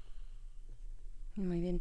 Eh, David, ¿cuál es? Y tenemos, tenemos además, hay, otro tipo de, fuentes más, más específicas, hay algo muy similar al envite que se llama la ENSUE, que es un conteo trimestral sobre la percepción de inseguridad, tenemos también algunos datos muy buenos sobre población carcelaria, sobre todo el, de las policías, etcétera. Creo que ya en términos de, información se ha, se ha mejorado bastante en ese, de ese lado. Bien. David, ¿cuáles son las, las las complicaciones y la complejidad de tener estos datos eh, frente a, bueno, ahora ya nos mencionabas el tema de la denuncia, ¿no? El 94% eh, que, no, que no se denuncia, pero también, bueno, aquellos que están corriendo en investigación en un proceso eh, judicial, ¿no? En el caso de homicidios dolosos, ¿cuáles son esos puntos complicados para tener un panorama digamos, lo más acertado posible respecto a la violencia de este tipo en nuestro país? Pues mira, ahí tenemos dos cosas que hay que eh, resolver y que hay que empezar a, trabajar eh, en estos en estos años que vienen. En primer lugar, eh, como nosotros como nosotros mencionamos en el documento que les mencioné al inicio de la, de la entrevista, hace falta hacer un esfuerzo por revisar cuáles son las prácticas que tienen las fiscalías a la hora de reportar los eh, la incidencia que eh, termina siendo la termina conformando la cifra oficial del secretariado ejecutivo. Y ahí hay que no solamente se ha mencionado la necesidad de hacer una auditoría, de hacer una auditoría general, una auditoría eh, aleatorizada, ¿no? Eh, para adaptar un poco los los costos, como hacer un trabajo mucho más de estar en la fiscalía, acercarse con los operadores, con la gente que está investigando los Creo que tenemos ahí eh, algún, algún tema de comunicación con David Ramírez. Volveremos. Preguntas interesantes que están surgiendo en redes sociales, por ejemplo, es si tenemos eh, mapas, habrá que revisar eh, a profundidad este documento de cada víctima cuenta, eh, mapas sobre alcaldías y sobre colonias en la Ciudad de México para medir la violencia, para medir en dónde hay más balaceras, en dónde hay más crímenes, cómo se llevan a cabo. a lo mejor a lo que se refieren por acá es a infografías tener materiales, digamos, mucho más eh, digeribles para poder estudiar estos datos, para que no solo seamos eh, los que podemos estar todo el día leyendo los documentos, sino que sea algo inmediato que se pueda leer y que todos podamos entender, ¿no? Claro, que es un mismo trabajo que hizo México Evalúa, es específicamente de las zonas de la Ciudad de México el año pasado, hacia finales, creo, del año pasado, eh, donde precisamente daban este mapa de delictividad eh, en la Ciudad de México, que sí, sí tiene ahí sus, sus claroscuros, ¿no? Presentar estas zonas eh, sin, sin dar un tratamiento adecuado de qué es lo que está ocurriendo de fondo, cuáles son las condiciones en las que pues se encuentran estas, estas zonas de alta criminalidad, eh, y de y, y, de delictividad, ¿no? Este sería interesante también ver ese otro parámetro, ¿no? En, en algunas entrevistas y en otros medios, David, ¿ya estás por allá? Sí, aquí Ay, qué gusto escucharte de nuevo, David. Estamos hablando con David Ramírez de Garay, coordinador del programa de seguridad de la Organización México Evalúa. Eh, hablabas sobre este incremento de balaceras en, la capital y me llamó mucho la atención eh, el tema de qué tan fácil es, por ejemplo, obtener un arma en la Ciudad de México. Bueno, es, eso es todo, todo un tema, no solamente en la ciudad, sino en todo, en todo el país, que desafortunadamente no se ha eh, trabajado de de buena manera para solucionarlo. El tema de la proliferación de armas. Tenemos básicamente dos, dos fuentes del, del problema. Primero, la cantidad de armas que ingresan al país anualmente vía la frontera con, con Estados Unidos. Eh, ahí eh, las estimaciones más, más conservadoras hablan de casi 100.000 armas al, al año que, que ingresan vía la, la frontera. Y, pero además tenemos también el, el tema de que constituyen el, el, mercado negro que, existe en el, en el país y de donde es también muy, muy fácil conseguir un, un arma. Ahí hay, hay información periodística en donde es muy claro que los controles que tiene el Estado para la circulación de armas son, son muy débiles. Y por otro lado, tenemos también las armas que son compradas legalmente por, por Sedena y se distribuyen ya sea a las policías o a, los ciudadanos que quieren comprar un arma y pasan los, las pruebas y los registros que se tienen que hacer, las armas que se pierden. Tenemos un grave problema de armas perdidas o robadas a las fuerzas de seguridad o, o al ejército que no se sabe en dónde, en dónde están. Entonces es, es un porcentaje menor de lo que alimenta la, el, número de armas que está circulando en el, en el mercado negro, que se pueden eh, comprar fácilmente, pero es también parte del, del problema. Y el, el punto fundamental es que, a pesar de que el gobierno de México tiene firmados muchos tratados internacionales para eh, combatir la proliferación de armas y los flujos ilegales de armas, todavía estamos rezagados en, en cuanto a la implementación de estos tratados en nuestras leyes. Las declaraciones de Ernestina Godoy, la, procuradora que habla de la, del maquillaje que hizo Mancera de cifras, que al 5 de diciembre se calculó en 5.400 homicidios dolosos, ¿cuáles, cuáles, cómo, cómo lo perciben? ¿Qué visiones tiene en la, Procuraduría justamente a unos días ah, en el que Ernestina Godoy pone el acento en el tema de los feminicidios?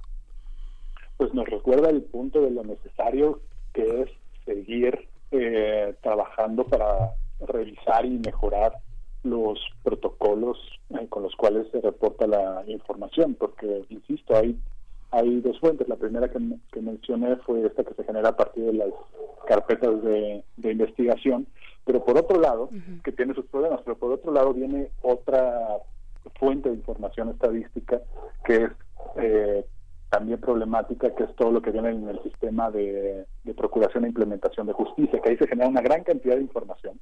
Es decir, no solamente las carpetas de investigación, sino en qué grado de avance están las carpetas de investigación, cómo, cuál es el seguimiento estadístico que se le da a todo el proceso.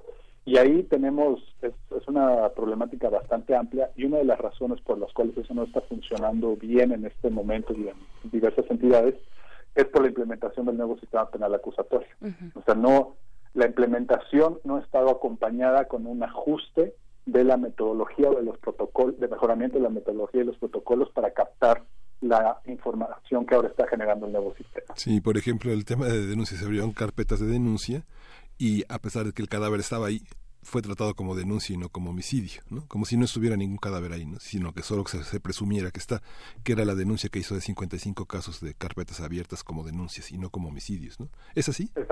Exactamente. O hay, por ejemplo, casos en donde eh, con los nuevos métodos eh, alternativos, las salidas alternativas para evitar un, proceso judicial, hay todavía distorsiones o todavía no está, eh, son distorsiones, le, llamaría yo, en donde eh, al, al abrirse un procedimiento alternativo, esto no queda contabilizado como debería. Entonces se, está perdiendo una parte importante de la estadística. O sea, por ejemplo, en, en el caso de, no sé, un acuerdo reparatorio, algo, algo por ahí. Exactamente. En cuanto a medidas alternativas de solución de conflictos eh, que no necesariamente implican una sentencia de un juez, ¿no? Eh, o, lleva, o llevar el caso hasta los extremos de un juicio de un juicio oral. A eso, a eso te refieres, ok. ¿Y eso cómo es que no se contabiliza? O sea, se, se, se manda al, al cajón de eh, resoluciones alternativas, pero cómo queda ahí la parte de el tipo penal que se está que se está resolviendo, aunque sea en ese rubro.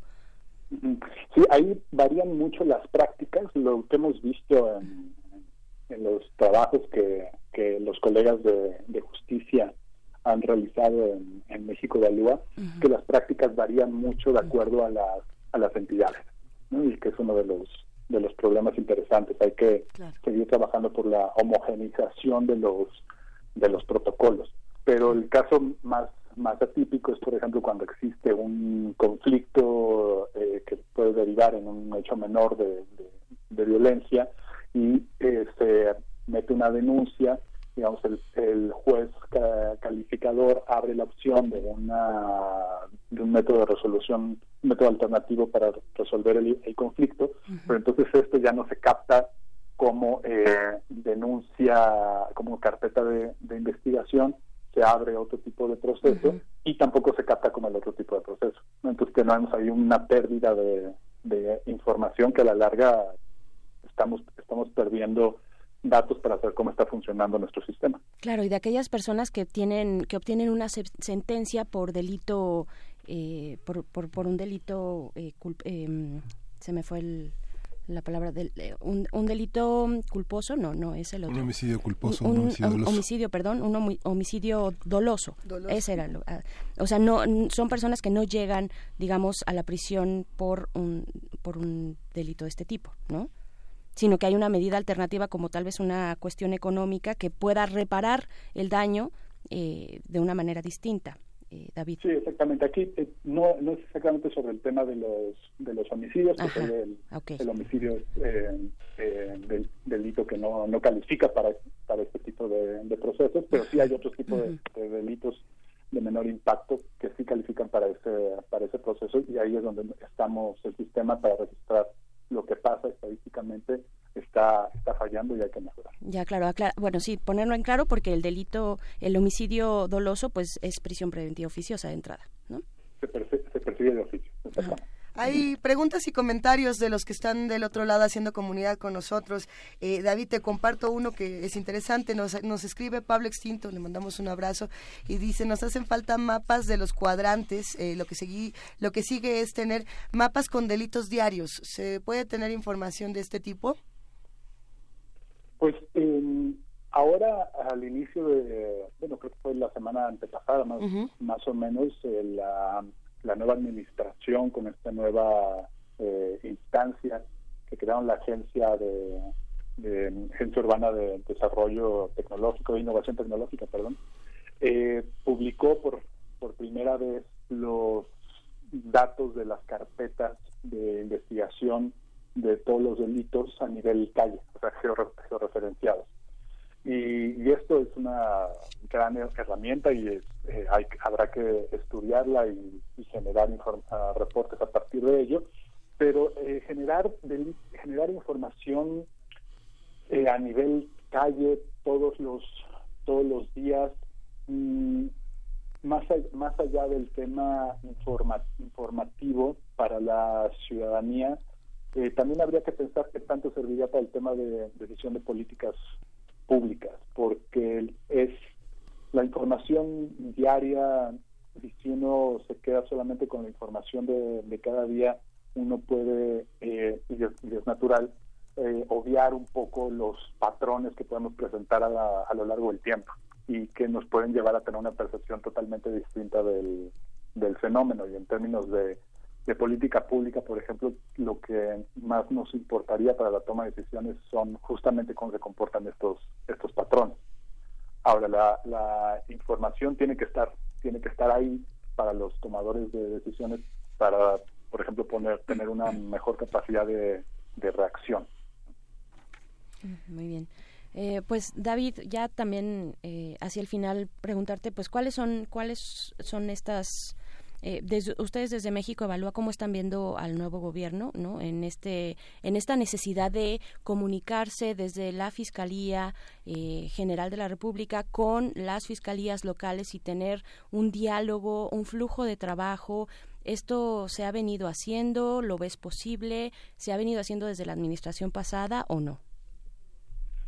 El tema de, estamos en un esquema federal que ha resultado en un, en un gran reto para eh, poder operar la, generación de políticas públicas y ahí tener una administración pública funcional. Y llevamos mucho mucho tiempo con esta con esta batalla. Ha, habido diversos esfuerzos. Eh, tenemos el sistema nacional de, de seguridad pública con sus problemas y con sus pequeñas ventajas. Y en términos de justicia tenemos todo lo que ha, relacionado con la implementación del nuevo sistema penal acusatorio. Y, y ahí esperamos que los mecanismos que existen se revisen y se mejoren. Hasta ahora, con lo que hemos visto en el inicio de la administración, todavía no, no hemos conocido una postura muy clara del gobierno sobre el tema de eh, de procuración e implementación de justicia en relación con el nuevo sistema penal acusatorio y cómo se van a resolver estas grandes disparidades que existen entre, entre los estados para que en algún momento todos podamos tener un sistema eh, que opere con protocolos lo más homogéneos posibles. Creo que eso todavía es un, es un rezago que vemos en la actual administración que esperemos que se, que se cubra pronto. Pero y para el tema de datos, para tener una base de datos nacional que sea confiable, que venga también de una comunicación entre los distintos niveles de procuración de justicia, desde local, estatal, federal, eh, ¿cómo lo ves?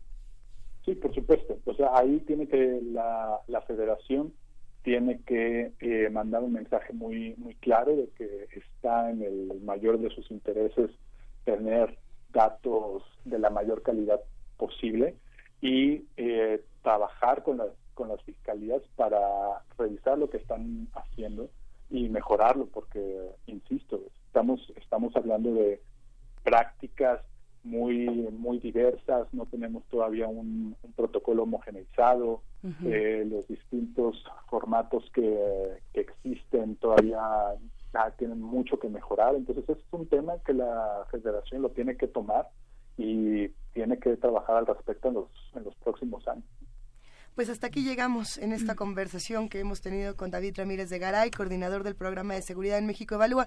David, muchísimas gracias, un abrazo para ti y para todos nuestros amigos justamente de México Evalúa. No, muchas gracias Luisa, Berenice Miguel Ángel, buenos días. Hablamos pronto, buen día y vámonos con música. Vamos a escuchar de Norma Tanega, You Are, cumple 80 años Norma Tanega, una de las grandes cantantes. ¿En serio? Este 30 de enero.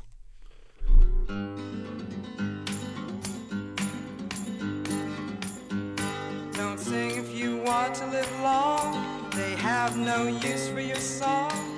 You're dead, you're dead, you're dead, you're dead and out of this world.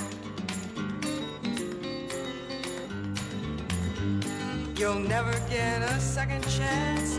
Plan all your moves in advance. Stay dead, stay dead, stay dead. Stay dead and out of this world. Fast, don't stand in the sun. There's too much work to be done. You're down, you're down, you're down, you're down and out of this world.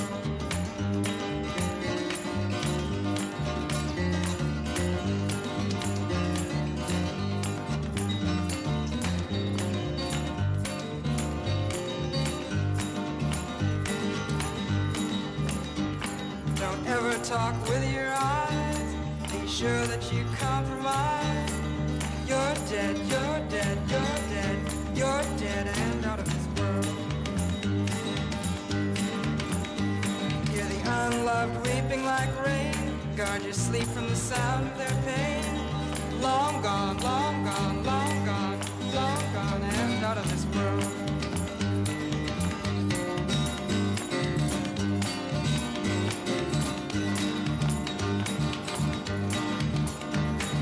smile and it tears your face, it's time for the inhuman race. You're down, you're down, you're down, you're down and out of this world.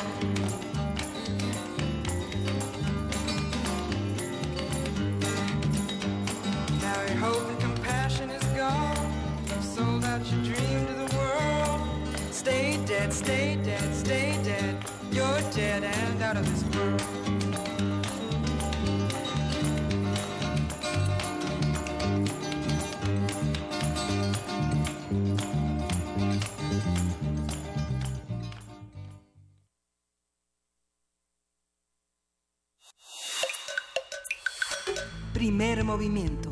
Hacemos comunidad.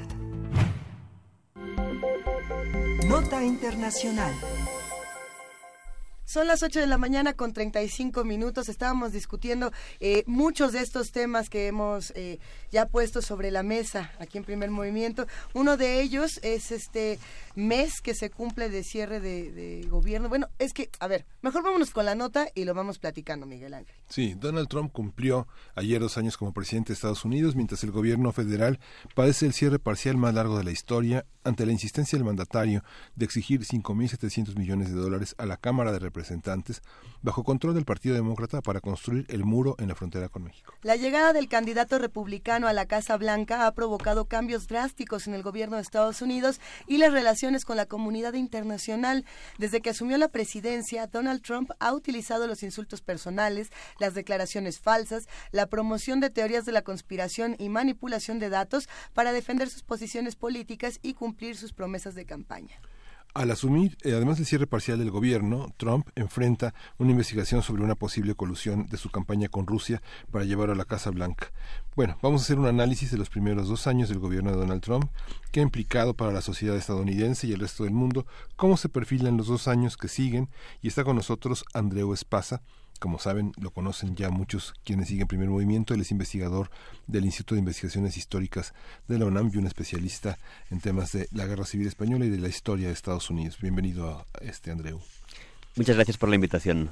Andreu, no nos habíamos escuchado desde cuando, desde el año pasado, no, no Desde diciembre o, noviembre, creo. Diciembre, diciembre, sí. Bueno, pero estamos en una fecha importante, por muchas razones. Eh, ¿Qué está ocurriendo en Estados Unidos y cómo eh, revivimos estos dos años de Donald Trump? ¿Hasta dónde hemos llegado?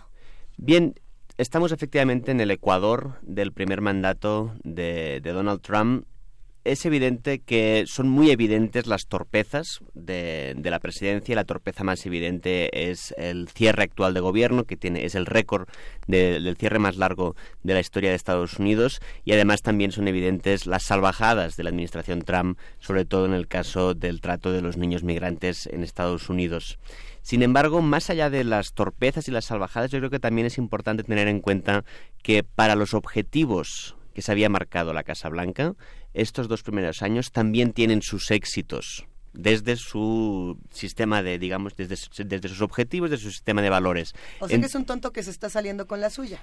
En algunas cosas importantes habría que tener en cuenta que, por ejemplo, logró la reforma fiscal, eh, fue una reforma fiscal muy importante, muy histórica, eh, una reforma fiscal además bajo el principio del trickle down economics, de la idea de que hay que favorecer a los más ricos para que se impulse la, la inversión. Y también es importante tener en cuenta que, aunque tiene una polarización muy fuerte con los demócratas, y ha tenido también el gran fracaso de las elecciones de la Cámara de Representantes, donde ha perdido un brazo importante del, del legislativo, también ha logrado ciertos consensos que no se ven mucho a veces. Por ejemplo, ha logrado un nuevo consenso en Estados Unidos a favor de la guerra comercial con China. Si uno mira las declaraciones de los líderes demócratas en el Congreso, están apoyando, están criticando a veces la estrategia, la táctica de Donald Trump, están apoyando los objetivos de una confrontación con China para evitar que China siga creciendo al nivel económico que está creciendo a costa, ellos creen, del mercado estadounidense. Y es una batalla muy importante porque además es algo muy nuevo para Estados Unidos. El hecho de que Estados Unidos tenga una confrontación económica y política las dos al mismo tiempo con una potencia y esté perdiendo aparentemente en la parte económica es algo nuevo. Porque en la Guerra Fría, de alguna forma, una de las fortalezas de Estados Unidos era que estaba ganando la batalla económica contra la Unión Soviética. Y en cambio ahora hay la sensación de que se está perdiendo esta batalla económica con China. En este enfrentamiento, eh, Estados Unidos ha perdido aliados. Eh, digamos, pensando en cómo estaban distribuidos, eh, cómo se distribuían las fuerzas entre China, Estados Unidos, Rusia, Corea, Corea del Norte, estaba Japón también por ahí, estaban eh, distintas regiones. Eh, muchos de los que parecía en teoría que iban a apoyar a Estados Unidos ya no lo están haciendo. ¿Qué pasa con eso? Efectivamente está, digamos, reorganizando el sistema de alianzas de, Estados Unidos de una forma un tanto caótica. Eh, realmente lo, más sorprendente es la distancia con los aliados de la Alianza Atlántica, de la OTAN, y la distancia con Alemania y con la Unión Europea, es de lo más sorprendente. Y también es sorprendente, por ejemplo, en el caso de Corea, el hecho de que ha, ha hecho acercamientos muy importantes con el régimen de Corea del Norte, que han sido a la vez que Corea del Norte se estaba acercando a Corea del Sur, Estados Unidos ha tenido conflictos importantes con Corea del Sur. Ha tenido conflictos importantes con Corea del Sur hasta el extremo de que le ha acusado de que Corea del Sur, de nuevo, las, nuevas prioridades de la administración Trump son, tienen que ver sobre todo con quién se va a quedar los superávits comerciales, quién se va a quedar con el comercio internacional. Y en ese sentido, eh, con estas nuevas prioridades es normal que Trump se acerque más a Corea del Norte y tenga problemas con Corea del Sur porque considera que Corea del Sur se está quedando injustamente con una parte del mercado estadounidense y está provocando una desestabilización muy importante en Asia, que es lo que ha provocado junto con el hecho de que se retiró del Tratado de No Proliferación Nuclear con la Unión Soviética, con la antigua Unión Soviética, con Rusia, ha provocado que los científicos nucleares más importantes, que tienen esta organización que le llaman el reloj nuclear, sobre qué tan cerca estamos de un eh, holocausto nuclear hayan avanzado la aguja hasta, hasta los años 50. No, no se había desde los años 50, estamos, dicen, a 10 minutos de la medianoche, entendiendo que la medianoche es, el, es el del Doomsday? Efectivamente. Sí, es el del sí. Cada vez más cerquita. Efectivamente. Bueno, eso pasa, digamos, en, la parte de, las alianzas, de la redistribución. ¿Qué pasa con las, eh, los eternos conflictos que ya se tenían, por ejemplo, con el tema del muro, con el tema de las fronteras? No solamente la que tenemos con Estados Unidos, sino la, la otra, la que tiene Estados Unidos con, con Centroamérica. Ahí realmente se ve muy claramente que... frontera, digamos, como hacia... por imaginación, sí. Claro, ahí se ve, yo creo que se ve mucho los efectos de la polarización política, los costos y beneficios de la polarización política, porque ahí si Donald Trump hubiera sido más prudente, más amigable con los demócratas, probablemente los demócratas no tienen en principio una gran objeción a una política dura antimigratoria. De hecho, como se sabe, Obama deportó más que Bush, la militarización de la frontera fuerte empezó con Clinton en el 94, las grandes, la, la, mayor construcción de muros se dio a finales de los 2000 entre el principio de Obama y el final de Bush, con el apoyo de Hillary Clinton, con el apoyo de Barack Obama, con el apoyo de Joe Biden. Es decir, lo que y ahora en cambio se, se ven forzados a tener una postura antimuro que es algo en parte un poco antinatural para los demócratas. Pero los demócratas necesitan que la política migratoria no sea un show. Si no es un show, se pueden poner de acuerdo con los republicanos para tener una política migratoria muy dura, militarizada, con poca sensibilidad humanitaria. Pero al haber hecho Trump de la política migratoria el gran show de la confrontación, los demócratas se ven orillados a posiciones, digamos, más humanitarias, más abiertas en temas de migración. Políticamente correctos también, ¿no? Efectivamente. Que les interesa bastante. El, ayer por la noche veía en un noticiario en, Fox, precisamente, en esta cadena de noticias. ¡Ay, cómo te diviertes, este, Berenice! ya sabes, domingo en la noche viendo este Fox. Voy a ver en inglés, además. Eh, hacían un recuento de las distintas... de los, de los distintos eh, esfuerzos de los gobiernos anteriores a Donald Trump por el tema de la migración, ¿no? Las distintas eh, puestas en marcha para eh, atajar este problema y lo calificaban, el, bueno, también es, es, Fox, ¿no? Estaban hablando mal de los demócratas y un poco apoyando y dándole espaldarazo a, Fox, a este Donald Trump, eh, pues sí criticaban, criticaban y, calificaban de fracasos, ¿no? De muchas veces fracasos en estas políticas eh, antiinmigrantes eh, desde los eh, gobiernos demócratas. ¿Cómo, cómo, cómo, llega, ¿Cómo llega en ese sentido también Donald Trump con esto? Que sí es estrafalario, que pone los reflectores en el tema migrante, pero que también tiene una base, una base política electoral que lo soporta, ¿no? Tiene base política electoral muy importante, pero que no está necesariamente basada en hechos. Por ejemplo, en el caso de que se llevan ya unos años respecto a México con un saldo negativo de inmigración mexicana. ¿no? Hay más mexicanos que están volviendo a México que no mexicanos que están emigrando. Y en el caso de Centroamérica, también a veces por esta dificultad política para sofisticar el debate de política exterior en Estados Unidos, no se entiende que gran parte del problema es un problema humanitario, es un problema de una crisis de violencia, es un problema de que no se, no se ha permitido, por ejemplo, en el caso de Honduras, llevan ya dos fraudes electorales, un golpe de Estado, no se está permitiendo un cambio político que dé una esperanza a la población y que reduzca que las, la necesidad de, emigrar, con lo que es, em, digamos, yo lo, lo, vincularía mucho que es, es politiquero, ¿no? Más que político electoral, es politiquero en el sentido de que es una de las partes de la esfera pública en Estados Unidos menos basada en hechos y más basada en la explotación irracional de sentimientos. Y de prejuicios, ¿no? De prejuicios. Que por cierto están en nuestra frontera sur, pues ya están llegando las caravanas precisamente de, desde Nicaragua, ¿no? Es que son dos este fronteras las que, las que se están discutiendo. Pareciera que es solo la frontera con México, pero son más fronteras las que se, las que se ponen en juego. Que hay preguntas interesantes de este lado, eh, preguntando qué significa este cierre parcial de gobierno, qué es lo que significa no solamente para demócratas y Donald Trump, sino eh, para los que trabajan, digamos, en el gobierno. Habrá que partir entonces de, si entiendo bien, Andreu, los demócratas se ofenden porque exhibieron su insensibilidad. Y entonces, como lo hicieron eh, show, ya no les gustó.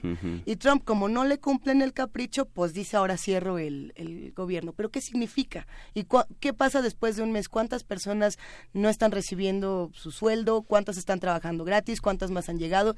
Es mucho más complejo de lo que parece. Sí, efectivamente. De hecho, al menos cerca de un millón de, trabajadores directos e indirectos están muy afectados por, por esta medida y además, sin duda, tiene efectos económicos graves. De hecho, se está calculando ahora que entre los efectos por las amenazas y el de la, de la guerra comercial y también por el cierre del gobierno se calcula que puede haber un bajón de la economía que tiene muy poco que ver con el ciclo económico. O sea, podría ser que Trump se, estuviera tirando, digamos, un, un tiro en el pie con esta doble estrategia combinada al mismo tiempo, simultánea, de la guerra comercial con China y del cierre del, del gobierno.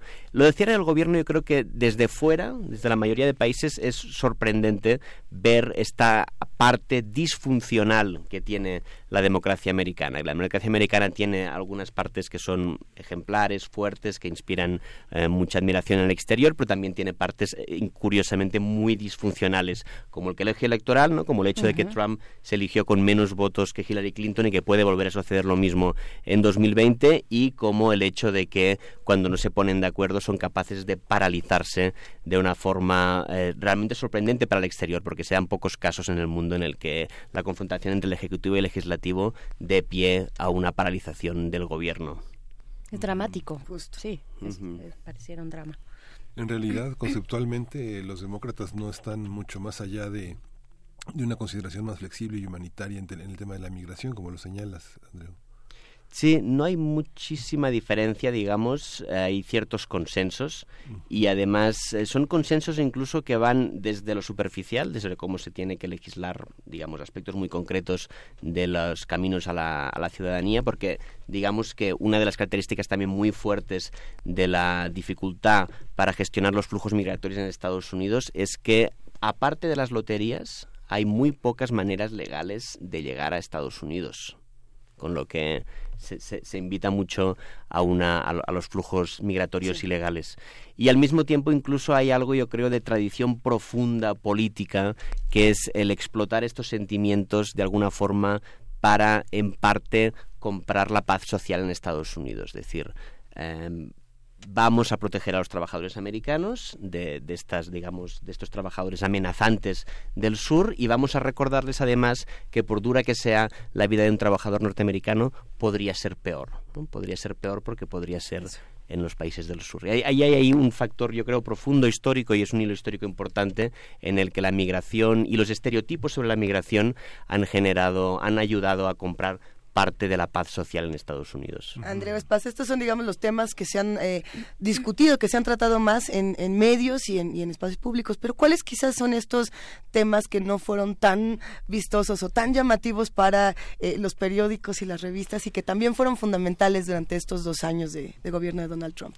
Yo creo que hay dos temas. Antes hablé del, tema de China, de que en, el tema, en la confrontación anti-China, Trump está generando un nuevo consenso, un consenso que es nuevo en el sentido de que él ha iniciado esta confrontación y que después de esta confrontación los demócratas han cambiando hacia una posición más anti-China. Pero también hay nuevos consensos de los que se está hablando poco, como por ejemplo hay un consenso en aprobar leyes a favor de una renovación de infraestructura muy importante en Estados Unidos y que están frenando incluso los impulsos de los nuevos congresistas demócratas para ir a por el impeachment en, el Congreso, porque piensan, pues quizás nos conviene más derrotar políticamente a Trump por las urnas en 2020 y además nos conviene más aprovechar estos nuevos consensos que antes tampoco existían, como el de hacer una gran inversión fiscal, no en derechos sociales, no en escuelas y hospitales, pero sí en renovar la infraestructura de Estados Unidos, que es una infraestructura en, aeropuertos, carreteras, es una infraestructura muy anticuada.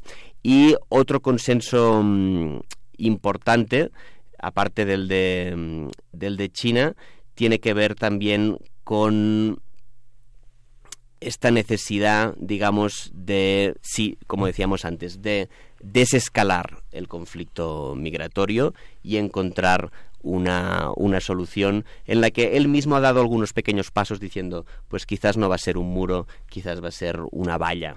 Con lo que, sabiendo que si es una valla, hay precedentes por los que los demócratas pueden ser favorables a una militarización de la frontera sur. ¿Cuáles, ¿cuáles son eh, los, las cartas las cartas políticas que podría estar jugando, que estará ya jugando Donald Trump. Bueno, tuvimos las intermedias que eh, fueron decisivas, ¿no? Para marcar ese camino hacia una reelección, que es hacia donde voy eh, con esta pregunta. ¿Qué, cartas está jugando Donald Trump? ¿Cómo se está moviendo? Hablas ahorita de esta posible reforma para la infraestructura de todo el país. Es, es, es algo grandísimo, ¿no? Es algo que además podría darle, eh, digamos, un capital político importante a Donald Trump, ¿no? Eh, Sin duda. ¿qué, está jugando? ¿Cuáles son esas cartas? Sin duda, creo que está jugando a, combinar estos consensos que no se ven mucho y que pueden tener efectos económicos importantes como infraestructura y guerra comercial con China. Y al mismo tiempo está jugando la carta de la confrontación más, más simbólica con el tema de, México, de la inmigración, está jugando un poco a escoger sus batallas en función de si le rinde más una batalla con el tema de México, con los demócratas, o si le rinde más también los consensos eh, en relación a, China y infraestructuras.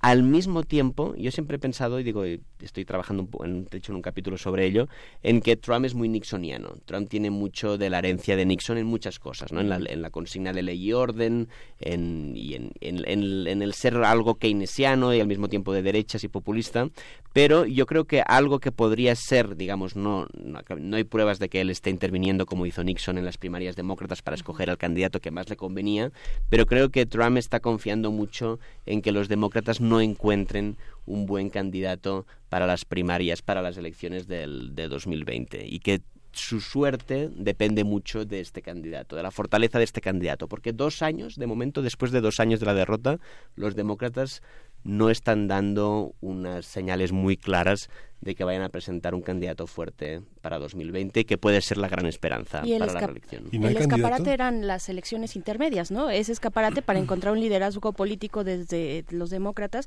que pudiera verse eh, arando el camino hacia una hacia una posible un liderazgo ya electoral presidencial, ¿no? Sí, hay una de las candidatas que es muy joven, que no tiene ni 30 años, que es la candidata más joven elegida jamás en, las, en el Congreso, que es a, Alexandria uh, Ocasio Cortés, que se perfila no para las del 2000, sino 20, sino que si fracasara las del 2020, para las del 2024 se dice que sería la primera presidenta quizás de Estados Unidos y además sería una vuelta al, a, a, los años del New Deal, incluso un poco en algunos aspectos más a la izquierda, ¿no? porque de hecho forma parte de la rama abiertamente socialdemócrata o socialista democrática del Partido Demócrata. Pero sí tiene posibilidades. Para 2024, sí, para 2020 se ve muy muy difícil. Sí, está muy verde todavía, ¿no? Esa posibilidad. Bueno, es que 2020 se acerca mucho más rápido de lo que pensamos y se antoja como que no hay tantas opciones. Pero ese ha sido el argumento además desde hace un buen rato de la debilidad de los liderazgos eh, demócratas para eh, en beneficio evidentemente de los republicanos, ¿no? O sea, es algo que ya ha venido y no y, no lo no se logran levantar, ¿no? No logran eh, pues construir estos liderazgos, construir estas posibilidades y estas proyecciones a futuro, ¿no? Sí, porque de alguna forma las dos, digamos, simplificando, las, las, dos, eh, las dos grandes áreas del Partido Demócrata, que es, digamos, la más conservadora, tipo Clinton, Joe Biden, que Joe Biden sería quizás uno de los candidatos más fuertes para 2020, no ha cambiado para nada, no ha cambiado para nada sus posiciones, no, parece no haber aprendido nada de lo que pasó en 2016, ni de los movimientos que ha habido en esos años, sobre todo el movimiento feminista, y la rama, digamos, más socialdemócrata, que es la de Bernie Sanders, que puede ser que se presente. Oh, ¿Tú crees que regresaría Bernie Sanders a decir, se los dije? Puede ser, digo, no lo él no lo ha descartado. ya, ya, ya desperté, ¿eh? ya desperté. Nos gustaría todos tener una playera con la cara de Bernie Sanders que dijera, ¿ya ven? No, bueno, no sé si que diga, ya ven, pero el, regreso de Bernie Sanders sería interesantísimo. Sería muy interesante, es probable que se dé, pero al mismo tiempo tiene, digamos, la debilidad de que... Mm, con todo lo que está pasando, tiene un perfil, digamos, y eso se juzga mucho en Estados Unidos, ¿no? En función no solo de lo que el candidato defiende, sino de lo que el candidato es. Es un blanco, mayor, que lleva, digamos, muchos años. El tema sería la edad. La edad y la masculinidad y la raza.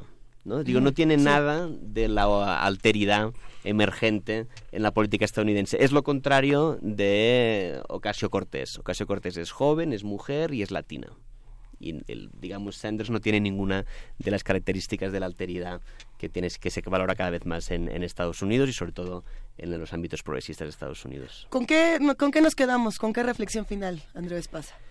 Yo creo, digo, eh, volviendo un poco al principio, eh, creo que son, es una ocasión interesante para hacer el esfuerzo no solo de denunciar las cosas que a uno no le pueden gustar de la presidencia de Trump, sino también para eh, sofisticar el conocimiento que tenemos sobre el país vecino, analizar también los logros que en función de sus propios objetivos ha tenido. Yo destacaría reforma fiscal, y nueva cohesión en la política exterior, nuevo consenso en la política exterior contra China. Bueno, pues hasta aquí quedamos y esperemos seguir hablando pronto de estos temas. Muchísimas gracias, Andreu. Nos escuchamos muy pronto por acá. Gracias a ustedes. ¿Cómo ven los que hacen comunidad con nosotros? A ver, Andreu, no te vayas. Mejor cuéntanos en un minuto o dos. Nos quedan, productora, porque es tu cumpleaños, nos regalas un par de minutitos. Dice que sí. Andreu Espasa, tienes aquí una cosa importante que anunciarnos, una invitación de la que además después tendríamos que hacer una nota, una mesa, no sé qué se nos puede ir ocurriendo.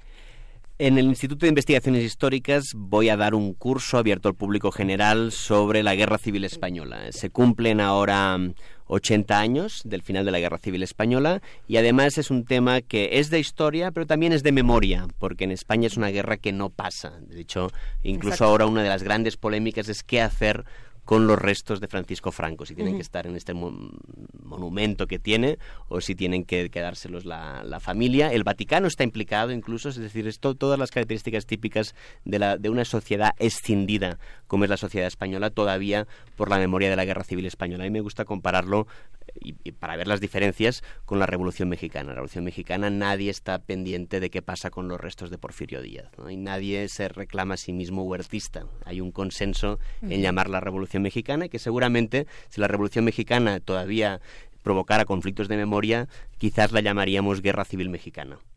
No la llamamos así porque hay un consenso. Y en ese sentido sirve, nos sirve para explicar un episodio muy importante de entreguerras y también nos sirve para explicar la actualidad de un país identitariamente escindido de varias formas, entre religión y no religión, entre nacionalidades periféricas y centro, y entre izquierda y derecha, unas, divisiones que son más identitarias a veces que, sustantivas, pero que son en cualquier caso muy relevantes para el sistema político español. Aunque la cristiada y el sinarquismo siguen siendo una herida en el Bajío importante en México, equivalentes, ¿no? Claro, también hay la... Y ese panismo, del, ese panismo del yunque y ese panismo tan de derecha es eso. Y ahora, bueno, la, la, cuestión de la reparación, este, que nos toca a nosotros de una manera muy fuerte a partir de todo el tema de Ayotzinapa. Sí, yo creo que, también importante, hay un paralelismo también en que ahora se habla mucho de polarización. Es, es, una polarización en México que a mí me recuerda en parte a, a la polarización española.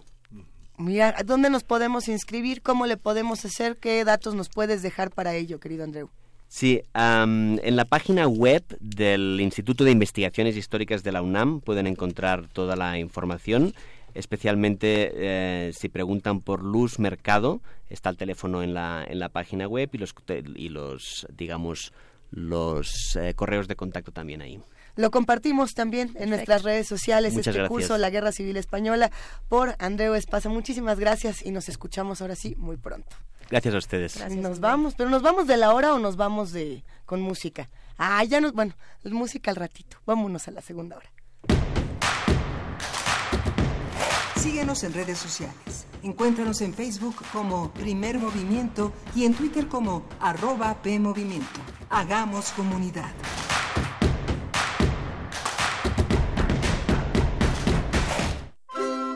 El concepto de universidad apela al conjunto de conocimientos que satisfacen una amplia gama de curiosidades.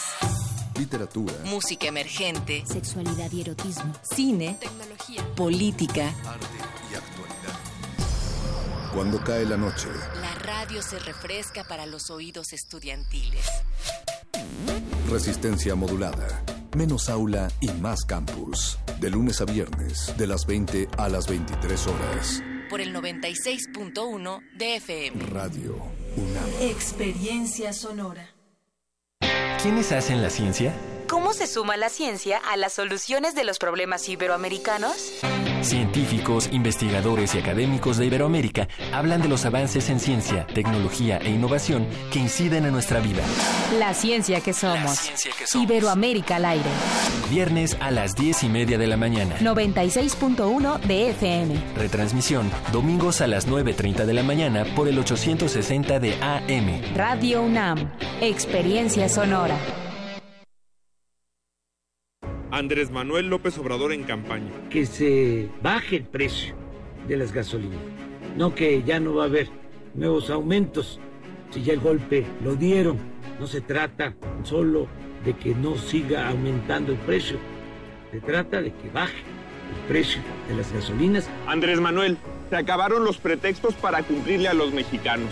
Con sus votos y los nuestros podemos darle reversa al gasolinazo. Movimiento Ciudadano. Hubo un tiempo en el que todas las artes interactuaron sobre los escenarios para crear el más sublime de los espectáculos. Radio UNAM te invita a expandir tu panorama musical en el curso Templo en el Oído, una historia cultural a través de seis obras maestras de la ópera: L'Orfeo, Electra, Tristán e Isolda, La Damation de Faust, Tosca y Falstaff. Imparte Otto Cázares. Todos los sábados, del 2 de febrero al 9 de marzo, de las 10.30 a las 14 horas, en la sala Julián Carrillo de Radio UNAM. Adolfo Prieto, 133, Colonia del Valle, cerca del Metrobús Amores. Informes e inscripciones al 56 23 32 73. Radio UNAM, Experiencia Sonora. Los recursos naturales se acaban. Ya no podrás disfrutar del café, la miel o el chocolate. Te invitamos a conocer las prácticas amigables con el ambiente que se desarrollan en México para fabricar estos productos. En la nueva exposición, Producir Conservando, Biodiversidad y Comunidades Sostenibles. En Universum, Museo de las Ciencias de la UNAM. Visítala a partir del 23 de noviembre.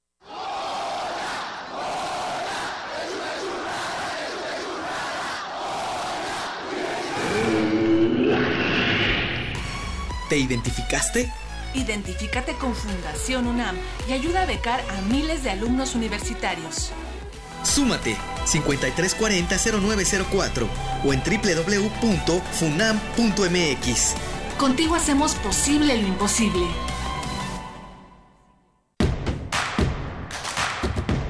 Encuentra la música de primer movimiento día a día en el Spotify de Radio UNAM y agréganos a tus favoritos.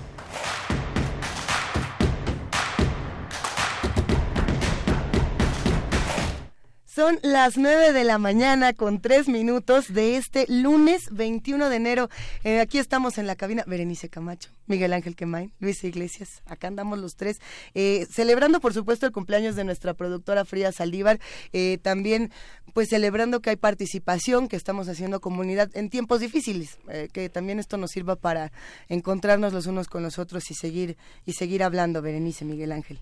Así es, y ya tenemos algunos comentarios, comentarios de nuestra comunidad en Twitter que nos dice Efren52, no olvidar que Trump es empresario y no político. Su visión del mundo y de Estados Unidos es sobre costo-beneficio y aquello que cause pérdidas se elimina, como la relativa salida de Siria y los migrantes. Nos manda saludos también. Saludos a ustedes que están en las redes sociales haciendo esta comunidad y compartiendo sus opiniones pues sigamos, sigamos con lo que resta, porque falta pues una hora, una hora todavía de este primer movimiento del lunes 21 de enero. Mira que es una buena hora porque es una hora de cumpleaños y en Poesía Necesaria nos vamos a un cumpleaños más, así que acompáñenos. Venga.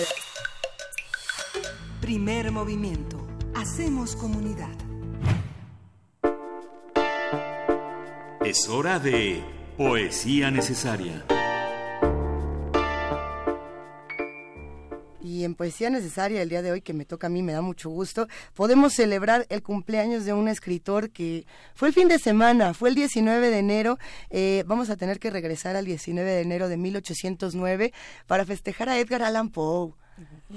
Wow. Cumpleañero, que además eterno cumpleañero lo celebramos no solamente por su trabajo, por, su poesía, por su narrativa.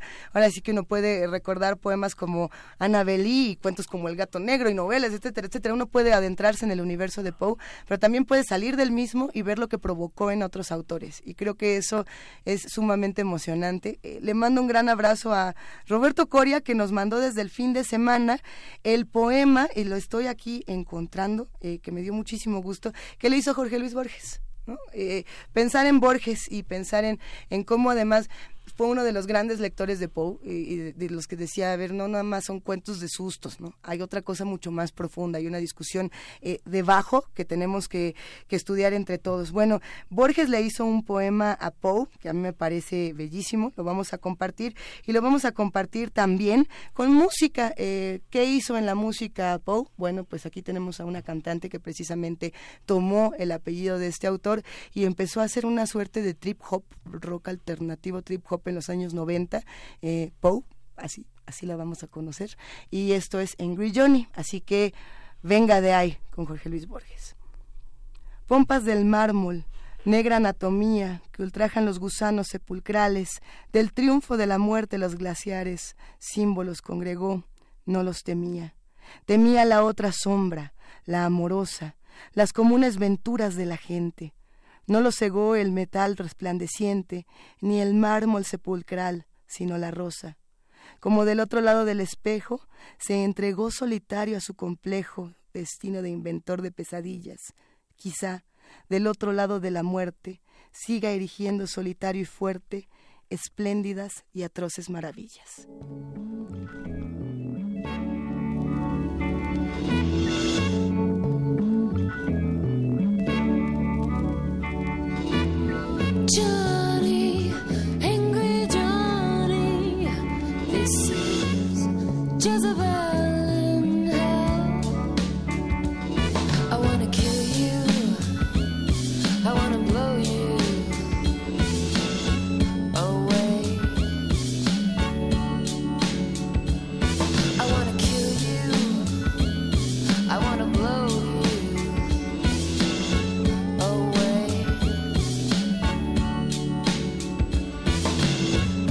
can do it to you gently. I can do it with an animal's grace. I can do it with precision. I can do it with gourmet taste. But either way, either, either way, I wanna kill you. I wanna blow you away. I can do it to your mind. I can do it to your face. I can do it with integrity disgrace. But either way, either way, I wanna kill you. I wanna blow you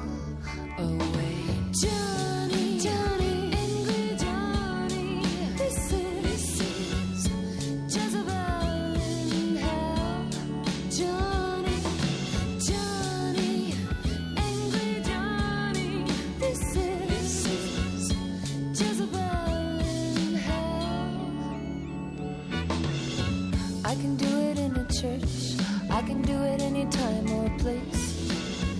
I can do it like an angel to quiet down your rage. But either way, either, oh, either way, I wanna kill you. I wanna blow you away.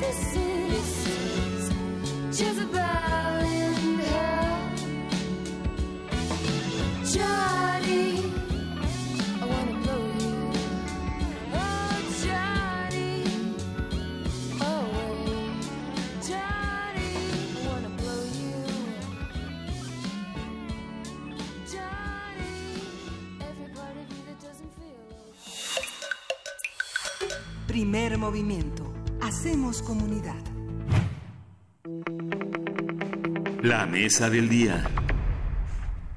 Donald, ay, perdón, el, El presidente, presidente Andrés Andrés Manuel López López Obrador Obrador. heredó ¿Qué pasó catástrofe. con ese lapsus? Sí, o que es lunes.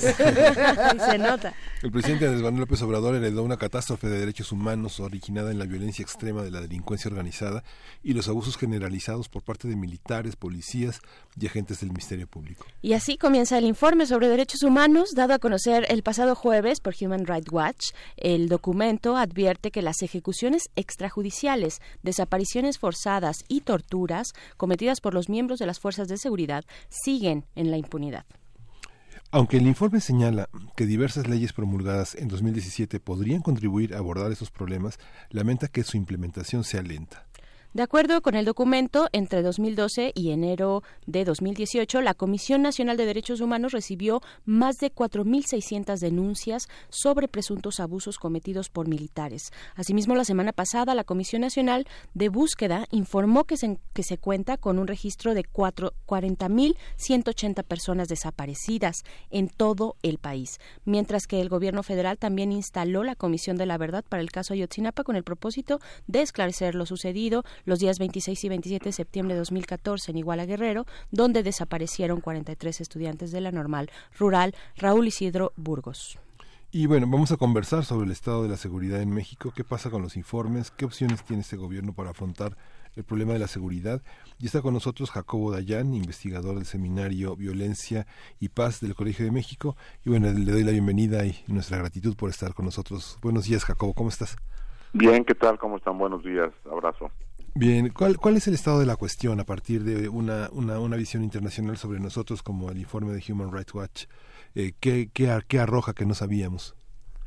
Pues mira, el informe anual de Human Rights Watch eh, en el capítulo de México reporta lo mismo que se ha venido reportando, evidentemente con cifras actualizadas, por Amnistía Internacional, y digo por los actores internacionales, el Alto Comisionado de Naciones Unidas para los Derechos Humanos, la Comisión Interamericana, el Relator de Tortura, el Comité de Derechos Humanos de Naciones Unidas, es decir, el, el diagnóstico, o sea, hay un sobrediagnóstico en materia de derechos humanos, que bueno, pues es importante mantener el dedo en el renglón, se van acumulando las evidencias, repito, hablan de la catástrofe, con esos términos eh, hablan de la situación de derechos humanos en nuestro país, el debacle del sistema judicial, eh, los abusos por militares y policías, desaparecidos, etcétera, etcétera. no hay nada nuevo en el informe la manera en la que está ordenado el sistema de justicia penal, tal vez podríamos empezar por esa parte, por el, por el derecho. ¿Qué, ¿Qué del sistema de justicia penal habrá que revisar, reformar y qué posibilidades tiene el legislativo actual para enfrentar esos dilemas? Bueno, pues, pues acabamos de pasar un proceso de nominación o de nombrar de, para nombrar al nuevo fiscal general de la República que se intentó que fuera desde sociedad civil se intentó que fuera un fiscal autónomo, independiente, fortalecer las capacidades de la Fiscalía General de la República y lo que tuvimos fue un fiscal cercano al presidente, donde se manda un mensaje a los gobernadores de que si el presidente tiene un fiscal cercano a él, pues que los gobernadores pongan fiscales cercanos a ellos. En presupuesto se redujo eh, eh, los recursos para la fiscalía. Es decir, eh, no hay buenas señales en materia de justicia el presidente de la República durante su campaña y después de julio a diciembre en lo que tomaba posesión, reiteradas veces habló de la cooperación internacional, no se recuerden, que íbamos a pedir a Naciones Unidas que nos ayuden en temas de corrupción y que nos temas en temas de impunidad y la creación de un mecanismo internacional en México. Pues eso no existe. Es decir, lo que tenemos es una revisión de lo mismo bajo la lógica de hoy lo repitió en su eh, eh, conferencia de prensa en la mañana, de que no hay duda de la compra de, pipas sea honesta porque ellos son honestos. Sí. Con eso no alcanza. Claro, eh, Jacobo Dayan, hola, eh, te saluda Berenice Camacho, buen día. Eh, para que ocurriera eh, el caso de Ayotzinapa tuvieron que coincidir una serie de condiciones, ¿no? De condiciones en el país, por supuesto la violencia contra la violencia propiciada por el mismo narcotráfico, por esa actividad, eh, también en su ruta hacia Estados Unidos, que es un tema importante a destacar. Desde eso hasta la impunidad, la tortura por parte de las autoridades. Eh, ¿qué, según el, comportamiento, el actuar, ya nos hablas un poco de el actuar del nuevo gobierno, ha dado motivos para pensar que esas condiciones pudiesen minimizarse, hablando, por ejemplo, de la Comisión de la Verdad como acto inaugural de su, de su sexenio? Sí, mira, el caso de Ayotzinapa, que qué bueno que se visibiliza, eh, hay una orden de un tribunal en Reynosa para la creación de una comisión de investigación especial para el caso Ayotzinapa. Es decir, lo que Andrés, el gobierno de Andrés Manuel López Obrador realizó y se reconoce es lo que el gobierno de Peña Nieto no quiso hacer. había una sentencia, una orden judicial para la creación de esta comisión. Sí, desde 2018. Sí, entonces lo que se está haciendo es reconocer eso. Ojalá entregue resultados pronto y el caso de Ayotzinapa, además de resolverse eh, nos ayuda a destrabar otras cosas, pero el caso de Ayotzinapa no es todo lo que hay en el país. Por supuesto. Y ahora, es, no sé si recuerdan, en septiembre hubo un foro de víctimas donde se conformó una agenda de memoria, verdad, justicia, reparación a víctimas, etcétera. Ese proceso estuvo caminando. Yo coordiné ese, ese proceso entre sociedad civil y gobierno hasta hace un par de semanas, donde abandoné el proceso ante la ausencia de gobierno. ¿Ante la ausencia de gobierno? O sea, no hay, el gobierno, todos los compromisos que tomaron, publiqué un texto el viernes pasado en el portal de Aristegui, todos los compromisos tomados por el gobierno no, no, se cumplieron. Cuéntanos de esa experiencia, Jacobo. ¿Cómo, cómo fue, ya que nos, o sea, que nos dices de esta de cercanía, de esta coordinación que tuviste tú eh, a tu cargo? ¿Cómo fue esta experiencia? ¿Fue primero un impulso, un impulso y una eh, pues eh, digamos sí una voluntad por parte de ese gobierno electo no para, eh, para atender el clamor, la situación, las demandas de, de, las víctimas. ¿Cómo fue? ¿Cómo fue este proceso? Porque sí tiene como, eh, tuvo pues desde afuera como algunas críticas, digamos, de, bueno, no, no lo están haciendo como deberían, ¿no? Este, no se puede, no se puede poner a las víctimas en medio de una situación cuando no está bien planeada, bien ejecutada. ¿Qué nos puedes decir de eso? No, no, yo no participé en los foros escucha que realizó el gobierno, que fueron un No, fuiste el enlace, ajá, exacto. No, no, no, no, no, no ni enlace. Yo en eso no tuve nada que ver. A ver, cuéntanos cómo, cómo fue entonces. A partir de los foros escucho que era un, un caos, donde el gobierno lo que prometía o lo que, o lo, que ofertaba era perdón y olvido. Es que desde sociedad civil, academia, organizaciones de víctimas, se decidió hacer un evento el 14 de septiembre en Tlatelolco para decir la agenda no es perdón y olvido, la agenda es verdad, justicia, reparación, garantías de no repetición. La agenda no debe de estar en la Secretaría de Seguridad Pública, la agenda tiene que estar en la Secretaría de Gobernación. No sé si recuerdan los foros de escucha del gobierno, en los que, repito, yo no tuve absolutamente nada que ver, fueron realizados por la Secretaría de Seguridad Pública de manera demencial. O sea, la Policía Federal haciendo eh, foros con víctimas. Y es por eso que la agenda se pasó a gobernación. A partir de ahí, de mediados de septiembre, empezaron las meses de trabajo complicadas, es decir, eh, no hay unanimidad en cuanto a qué, cuáles son las, las posibles soluciones. Participaron eh, miembros de academia, de organizaciones de sociedad civil, de colectivos de víctimas, expertos nacionales e internacionales, y uno esperaría que ese proceso hubiera sido acompañado de manera cercana por el gobierno, el gobierno en, en, transición. Eh, no, no lo fue. Eh, nunca hubo retroalimentación. Eh, todas las solicitudes que se hicieron fueron cumplidas por parte de la sociedad civil, que repito, es, la sociedad civil, digo, somos un país afortunadamente diverso, heterogéneo, no hay homogeneidad en cuanto a cuáles tendrían que ser las posturas, pero por parte del gobierno lo que nunca hubo fue cercanía, ni cumplimiento con los compromisos que tomaron. Eh, por ejemplo, el presidente en, el, en ese evento dijo que el primer día de su gobierno pediría perdón a las víctimas de la violencia de este país y anunciarían posteriormente una agenda de justicia transicional que ellos llamaban justicia transicional. Pues eso nunca ocurrió. No ha ocurrido, bueno, van 50 días de... No, no, en el primer día de, Se comprometieron que el día 1 de diciembre iba a ocurrir, el 3 de diciembre iba a ocurrir y el 10 de diciembre iba a ocurrir. Y todos los compromisos que generaron el gobierno no se cumplieron, todos los compromisos. Okay, entonces... Es por eso que mañana se van a presentar las, las conclusiones de estas mesas y el proceso está abandonado por el gobierno. No sabemos nada de ellos desde un par de meses, es decir, en, reuniones de trabajo. Pero ¿qué, ¿qué, le motivó? Digamos, yo, yo recuerdo, bueno, la última participación que en la que estuviste aquí con nosotros, veías con ciertas luces de esperanza, de simpatía, las declaraciones de Olga Sánchez Cordero en justamente en estos foros que se organizaron en el Colmex, que eh, veía con este veías con simpatía que se reconociera la posibilidad de tener este proceso, ¿verdad? Justicia, reparación y garantías de que no volvieran a, ocurrir estos acontecimientos, ¿no? Sí, correcto. E, eso era hace algunos meses.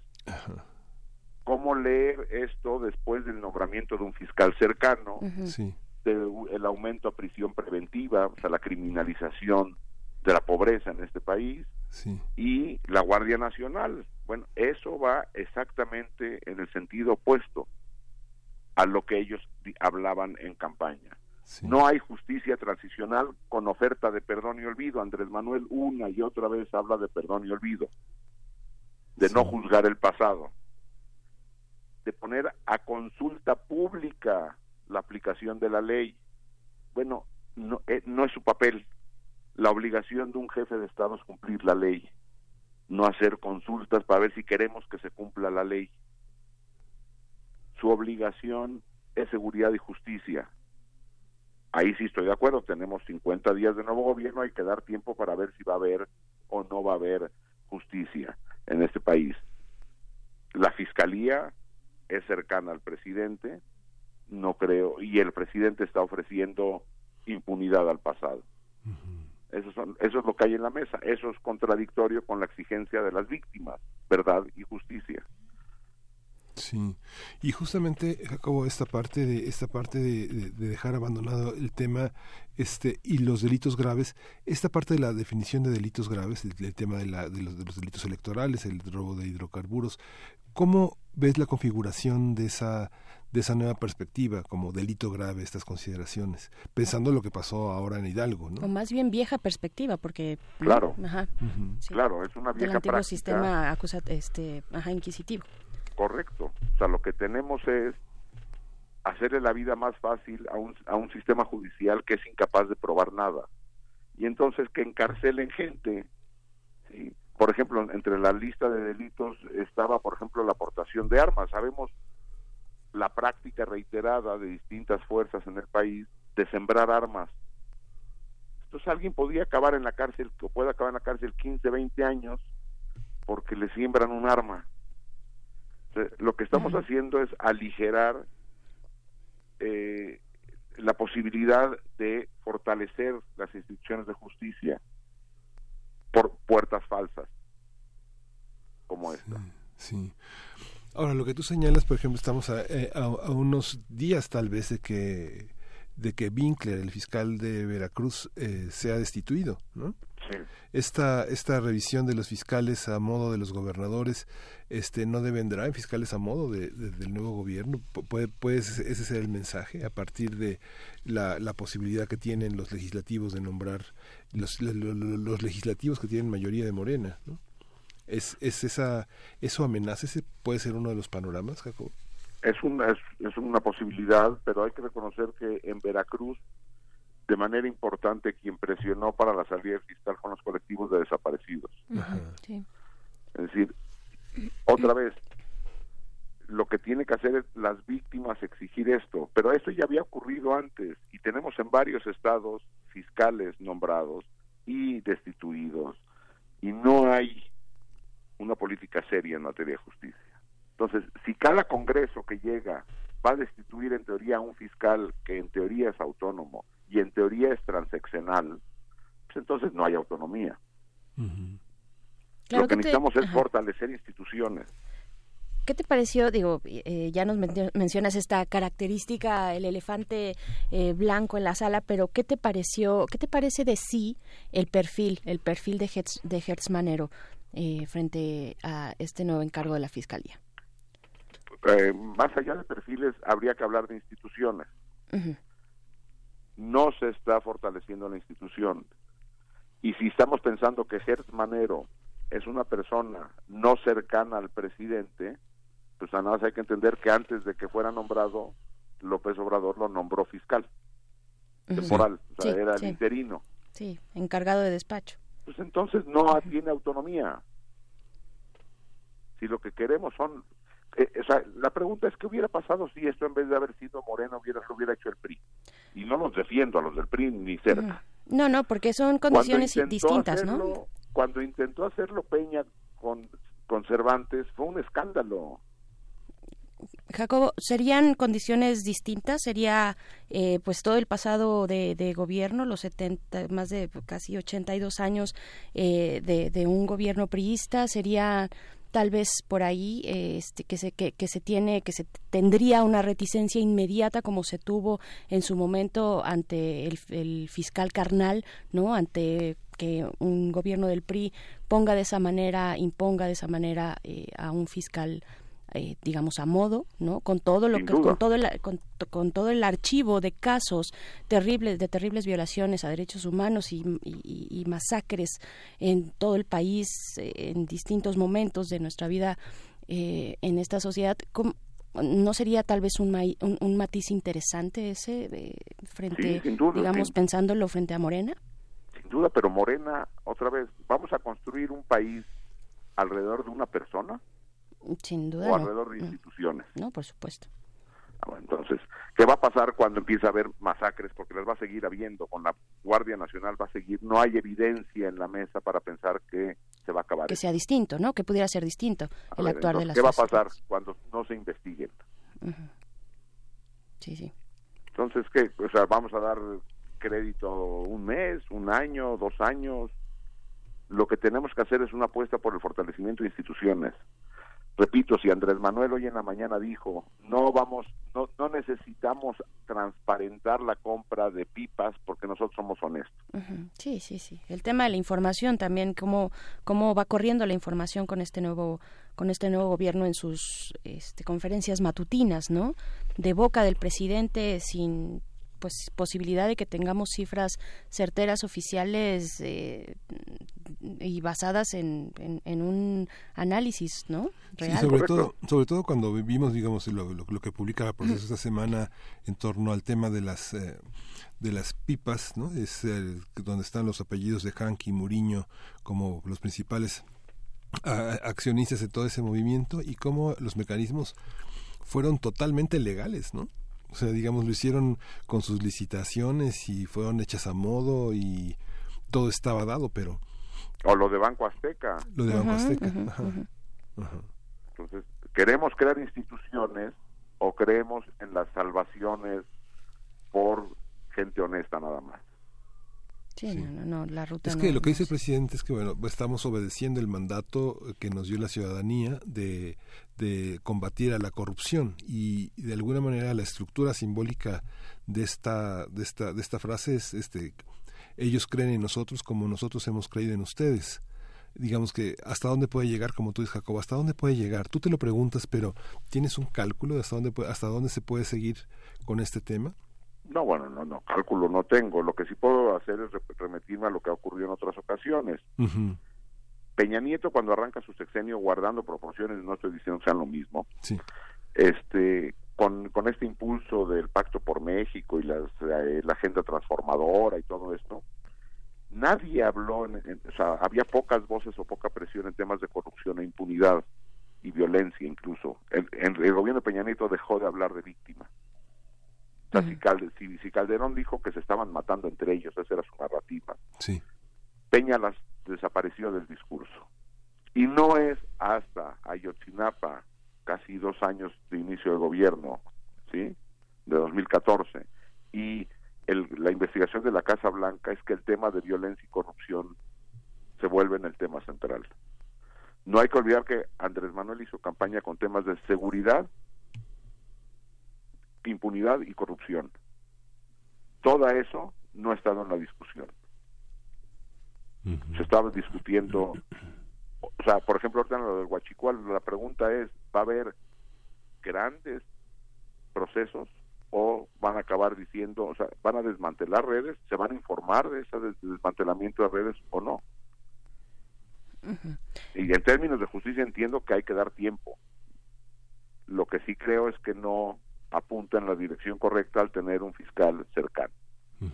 Claro. Eh, Jacobo, tú identificas un momento, un antes y un después en el discurso de Andrés Manuel López Obrador. Ya nos decías ahorita, bueno, en la, en la campaña, ¿no? Esta bandera de la corrupción, pues era la que iba a ganar, ¿no? Quien, quien manejara mejor el discurso de la corrupción, encaminara, encaminara y, digamos, capitalizara políticamente hablando ese, ese discurso y esa bandera de la corrupción, pues sería probablemente el que tendría las posibilidades de ganar. Gana Andrés Manuel López Obrador con ese discurso, pero hay un cambio, hay un cambio en su, en su acercamiento, ¿no? Este, también se, se habla de un cambio en el acercamiento hacia la seguridad, hacia el tema de la militarización. ¿Tú, ¿Tú cómo lo ves? ¿Qué pasó ahí?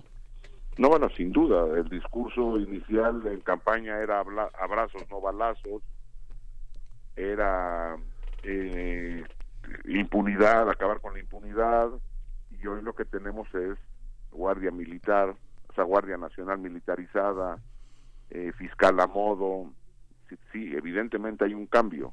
Jamás habló, habló del retiro paulatino de las Fuerzas Armadas, hoy las Fuerzas Armadas van a construir hasta edificios. Lo, de, lo del fiscal no, son, no soltó tanta prenda, ¿no? no, pero sí en campaña pueden revisar el video del 8 de mayo. hubo un evento de campaña también organizado por colectivos de víctimas, donde se juntó a todos los candidatos, al Bronco, a Mid, a Naya y a Andrés Manuel. Y Andrés Manuel se comprometió con un mecanismo internacional contra la impunidad. Sí. Eso desapareció. Pero el fiscal lo seguiría nombrando él, ¿no? sí, él todo el tiempo dijo que el fiscal lo nombraría. Eso, a eso. Ahí no hay un cambio. Sí, sí, sí. Ahí no hay un cambio. Ahí no hay sorpresa, digamos, ¿no? No, Excepción probablemente, pero sorpresa no. Sí, no, sorpresa en, en, temas de seguridad, sorpresa en temas de, víctimas. A ver, en presupuestos se asignaron 400 millones de pesos a búsqueda de personas desaparecidas. Eso es incluso menos que lo que había el sexenio pasado. Sí, sí. Muy bien. Dicen que va a haber más recursos. La pregunta es cuándo. Y cuándo la agenda de verdad, justicia, reparación y garantías de no repetición en temas de víctimas, aunque garantías de no repetición con la Guardia Nacional lo veo complicado, ¿cuándo se va a abordar eso? Mucha gente califica, digamos, un teatro, todas las 27 solicitudes de a la convocatoria para elegir al fiscal. Finalmente quedaron 10 y finalmente quedaron 3. Pero, bueno, si, en, cuestión de minutos se, aprobaban. sí. Esta elección de las eh, distintas fiscalías que tienen su mando el, fiscal general, ¿deberían de ser nombradas por él? ¿Tú, lo, tú ves eh, que eso es también un mecanismo ¿Por él a quién te refieres? ¿Por el presidente o por el fiscal? No, por el propio fiscal, su equipo de trabajo y las fiscalías que están, este, que están encargadas de distintos asuntos. Las fiscalías especiales, las cuatro fiscalías. Sí, mira, eh, hubo mucho trabajo en cuanto, incluso desde sociedad civil con el colectivo Fiscalía que sirva para la conformación de la operación de la fiscalía.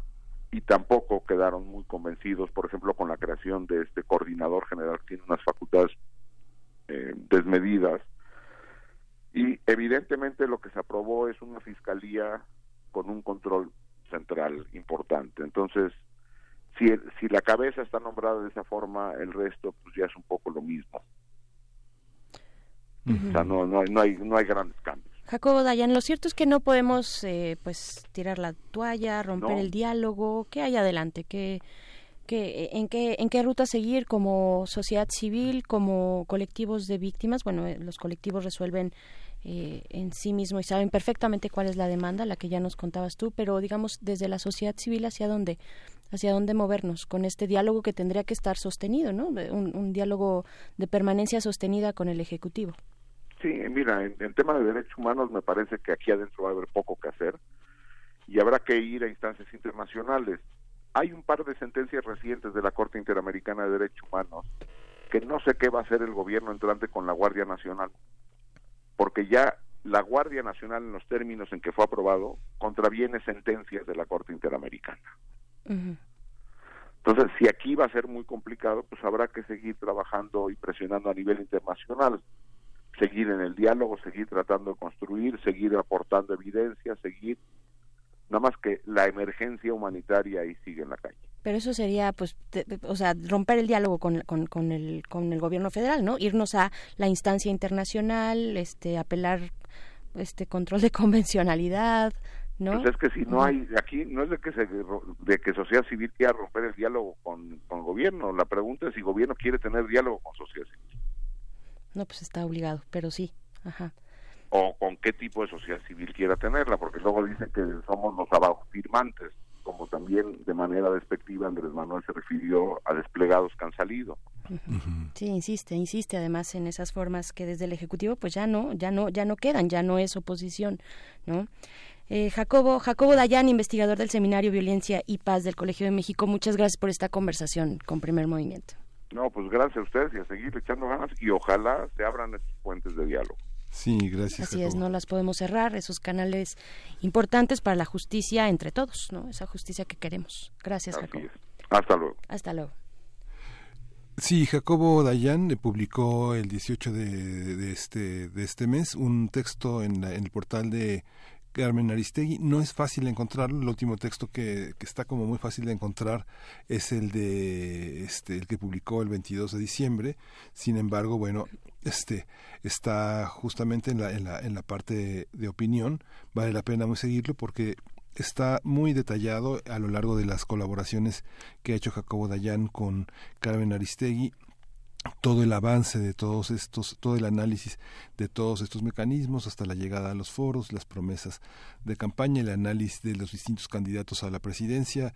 Es un, trabajo que a lo largo de un año de campañas y un año muy violento en México hizo Jacobo Dayan como parte de un seguimiento personal y académico de una visión que contempla la memoria, la verdad, la justicia, la reparación, el establecimiento de garantías y que es la crónica también de un desencanto, de, este, de un desencanto, pero también el inicio de una nueva búsqueda de, de una oferta internacional, de una comunidad más amplia de análisis. Y bueno, vamos a ir con, con música, Frida. Vamos a ir con algo de música. Con Elías Rabani, este, Danza de María, él es un músico libanés que también cumplió 80 años.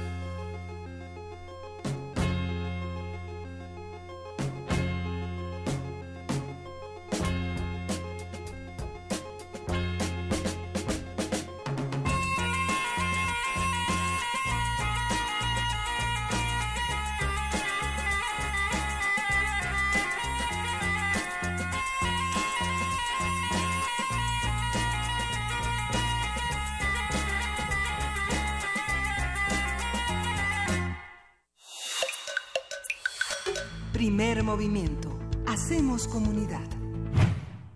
Son las 9 de la mañana con 41 minutos. Por supuesto que hay comentarios en nuestras redes sociales de los que escucharon la conversación que acabamos de tener con Jacobo Dayan, investigador del Seminario Violencia y Paz del Colmex.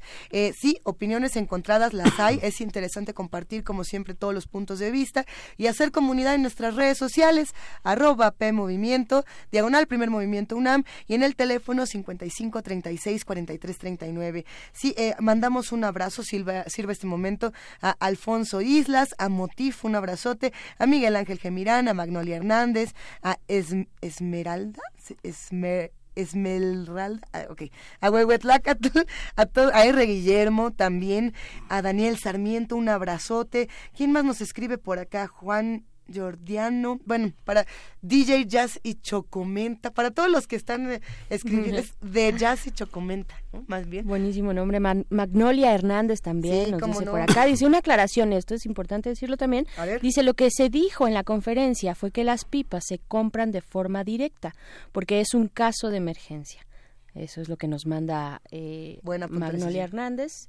Eh, pues sí, en esta conversación, pues a ver, a ver, vayámonos, no sé si acostumbrando, ¿no? Es complicado hacerlo, ¿no? Pero acostumbrando a que, a que las conversaciones sobre sobre el nuevo gobierno y, estas decisiones tan complicadas, tan eh, complejas, eh, también que plantean una forma distinta, no digamos en algunos aspectos, en otros no tanto, a lo que veníamos viendo, pues van a generar, van a generar comentarios y es bueno que genere eh, diversidad de comentarios porque pues de eso se trata una democracia siempre y cuando pues por supuesto nos mantengamos en un canal de diálogo pues respetuoso, punto, ¿no?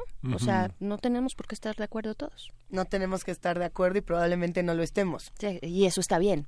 y es bueno porque es, es, es, parte de la diversidad que enriquece, ¿no? Habrá que hacer una mesa del derecho al disenso, el derecho a disentir. Claro. A ver si, si se lo planteamos a nuestra jefa de información en los próximos días, que tenemos muchos temas pendientes. Sí, tenemos el tema pendiente, por ejemplo, de lo que sigue ocurriendo en, en Colombia, que cerramos la semana con poesía necesaria de Colombia y un poco apuntando lo que estaba ocurriendo por allá. Muchas marchas este fin de semana eh, pidiendo paz, pidiendo explicaciones, etcétera. Lo mismo que ocurre en nuestro país. Hay por ahí unas notas de César Duarte que a ver si también retomamos de cuentas y de fraudes que siguen apareciendo de millones y millones, ¿no? Bueno, a ver si para futuros espacios como, aquí. Como si el gobierno colombiano requiriera de este, justificaciones para usar la mano dura, ¿no? Sí. En esta en esta mesa del día el, acento estaba puesto en esta en este informe mundial 2009 de Human Rights Watch que, que de alguna manera es una es una manera es una forma de ordenar eh, cómo estamos siendo vistos desde el exterior eh, pareciera como que todo está mal pero hay una hay una mirada que vale la pena desglosar ese malestar porque el sistema de justicia penal, como ya lo veíamos con Jacobo, es uno de los temas. Los abusos militares y la impunidad. Ese que es bien Jacobo señalaba que hay eh, dictaminaciones en la Corte Interamericana de Derechos Humanos que son que serán contradecidos y muchas veces este, hechos contradichos y contradichos y hechos a un lado justamente por la ley de seguridad interior y por esta y por la construcción de la Guardia Nacional. El tema de la tortura que también es un aspecto que tiene que ver con el federalismo y las policías estatales las desapariciones forzadas las ejecuciones extrajudiciales algo que nos compete a toda la sociedad que son los ataques contra periodistas el tema que hemos insistido tanto aquí, el derecho de, este, los feminicidios, tanto a niñas como a mujeres adultas, todo el tema de los migrantes y la solicitud de asilo que ha sido benéfico, pero en algunas partes con muchos claroscuros. Otro tema que urge tratar porque está justo el paso de la caravana migrante ahorita. Bueno, lo seguiremos y, platicando. Y los derechos de la discapacidad, la orientación sexual y la identidad de género son estos temas los que llevan a la necesidad como de tener todos estos matices y todos estos claroscuros y el enojo de Dayan justamente en este abandono de un discurso de promesas que pues que no se cumple, ¿no? A ver, eh, hay comentarios, por supuesto, aquí en nuestras redes sociales sobre todo lo que estamos conversando y, también sobre lo que se discutía hace un momento. Soco Muñoz nos acaba de escribir hace un minuto y nos dice, ¿cuántos días tiene el gobierno de AMLO? No se puede hacer todo lo prometido en unas horas. Dayan hace afirmaciones sobre supuestos, dice, y si no hace esto o aquello, y dice, eh, continúa Soco Muñoz con, esperen, dejen lo que se organice, está trabajando casi las 24 horas al día, las cosas no se resuelven en un 2 por 3 Eso es lo que nos dice. Eh, por supuesto que agradecemos tu comentario, Soco, así como también agradecemos eh, la voz, digamos, dura de, Jacobo Dayan, porque justamente muestra estos dos extremos y muestra todas las posturas que se necesitan para que todos estemos atentos, vigilantes. Mencionamos, mencionamos la parte de que van 50 días de un gobierno, ¿no? De un gobierno que y que no podemos tachar de, que ha incumplido, de que, ha fracasado, de que va a ser lo mismo, ¿no? Lo que está puntualizando Dayan es un tema conceptual, digamos, no importa si tiene dos días del gobierno o cinco días o dos años, ¿no? Lo que importa, digamos, es cómo está viendo las cosas, cómo está conceptualizando en materia de legislación, cómo está, este, cómo está convirtiendo las instituciones en mecanismos de democratización, sigan o no sigan. Digamos que el tema es que eh, Andrés Manuel en este momento pensando en una cuarta transformación, estamos pensando tal vez en que el impacto de los, los, cambios sean para los próximos 50 años. Así es. ¿no? Entonces, no es un sexenio. Mira, por ejemplo, está en juego, ¿no? Marta Juárez en ese sentido nos dice, eh, fundamental el derecho a disentir, no se debe cerrar los oídos ante quien tiene razones para diferir del punto de vista mayoritario. Eh, continúa, dice, minorías y contrapesos siempre son necesarios, sí, por supuesto. Ahora la pregunta es el cómo, y cómo se disiente, cómo, cómo se dice dice esto no me parece, de una manera en la que todos los puntos de vista puedan entrar en las conversaciones. Sí, sí, sí, y la tarea que tiene pues el gobierno, el gobierno federal, ¿no? Este mandato histórico que recibió de las urnas, vaya, no, no, fácil, fácil no la tiene.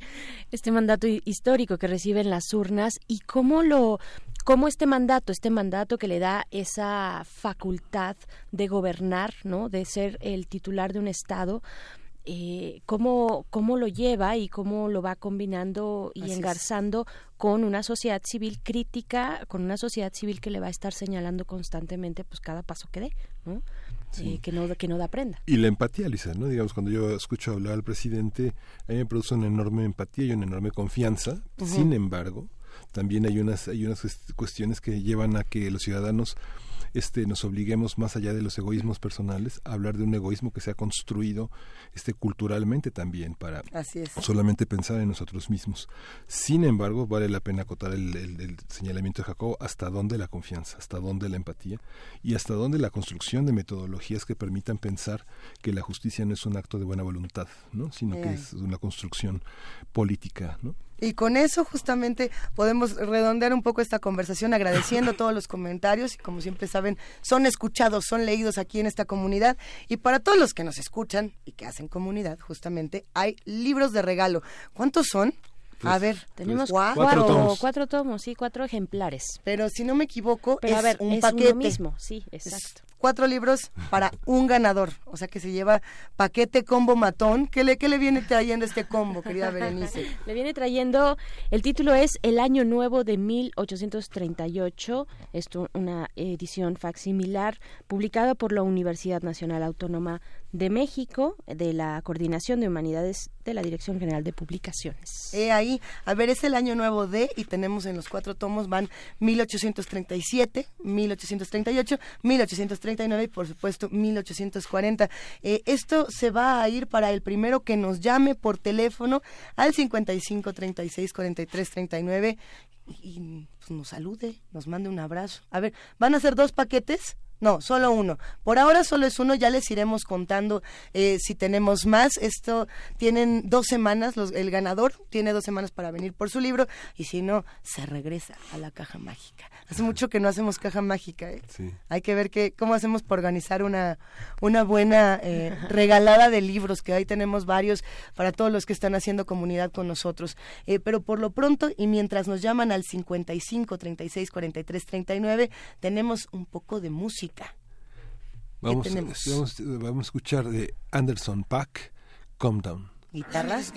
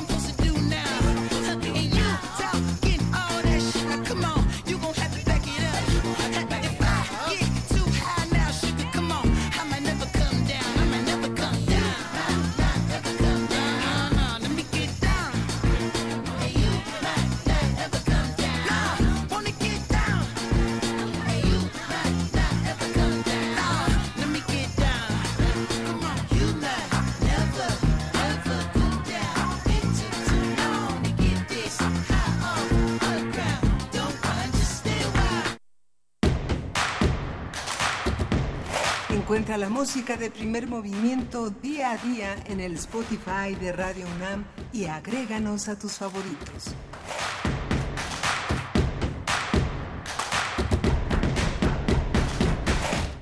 Opiniones hay muchísimas en nuestras redes sociales. Abrimos, por supuesto, este canal para que todos podamos entrar en esta comunidad y podamos conversar. Por aquí nos escribe Mayra Elizondo y, nos dice, a ver, yo no confío en que Jacobo Dayan sea totalmente autónomo al criticar el nuevo gobierno. Tengo que confiar en él. Debo ser más crítica. Todos debemos, sí, bueno, todos debemos agudizar esta, esta crítica, respetando, por supuesto, los puntos de vista, si así es como, como se desea. Pero hay muchísimos comentarios. ¿Cómo ven lo que, lo que se ha despertado en estas redes sociales? Berenice Miguel el diablo. no, muy bien, muy bien.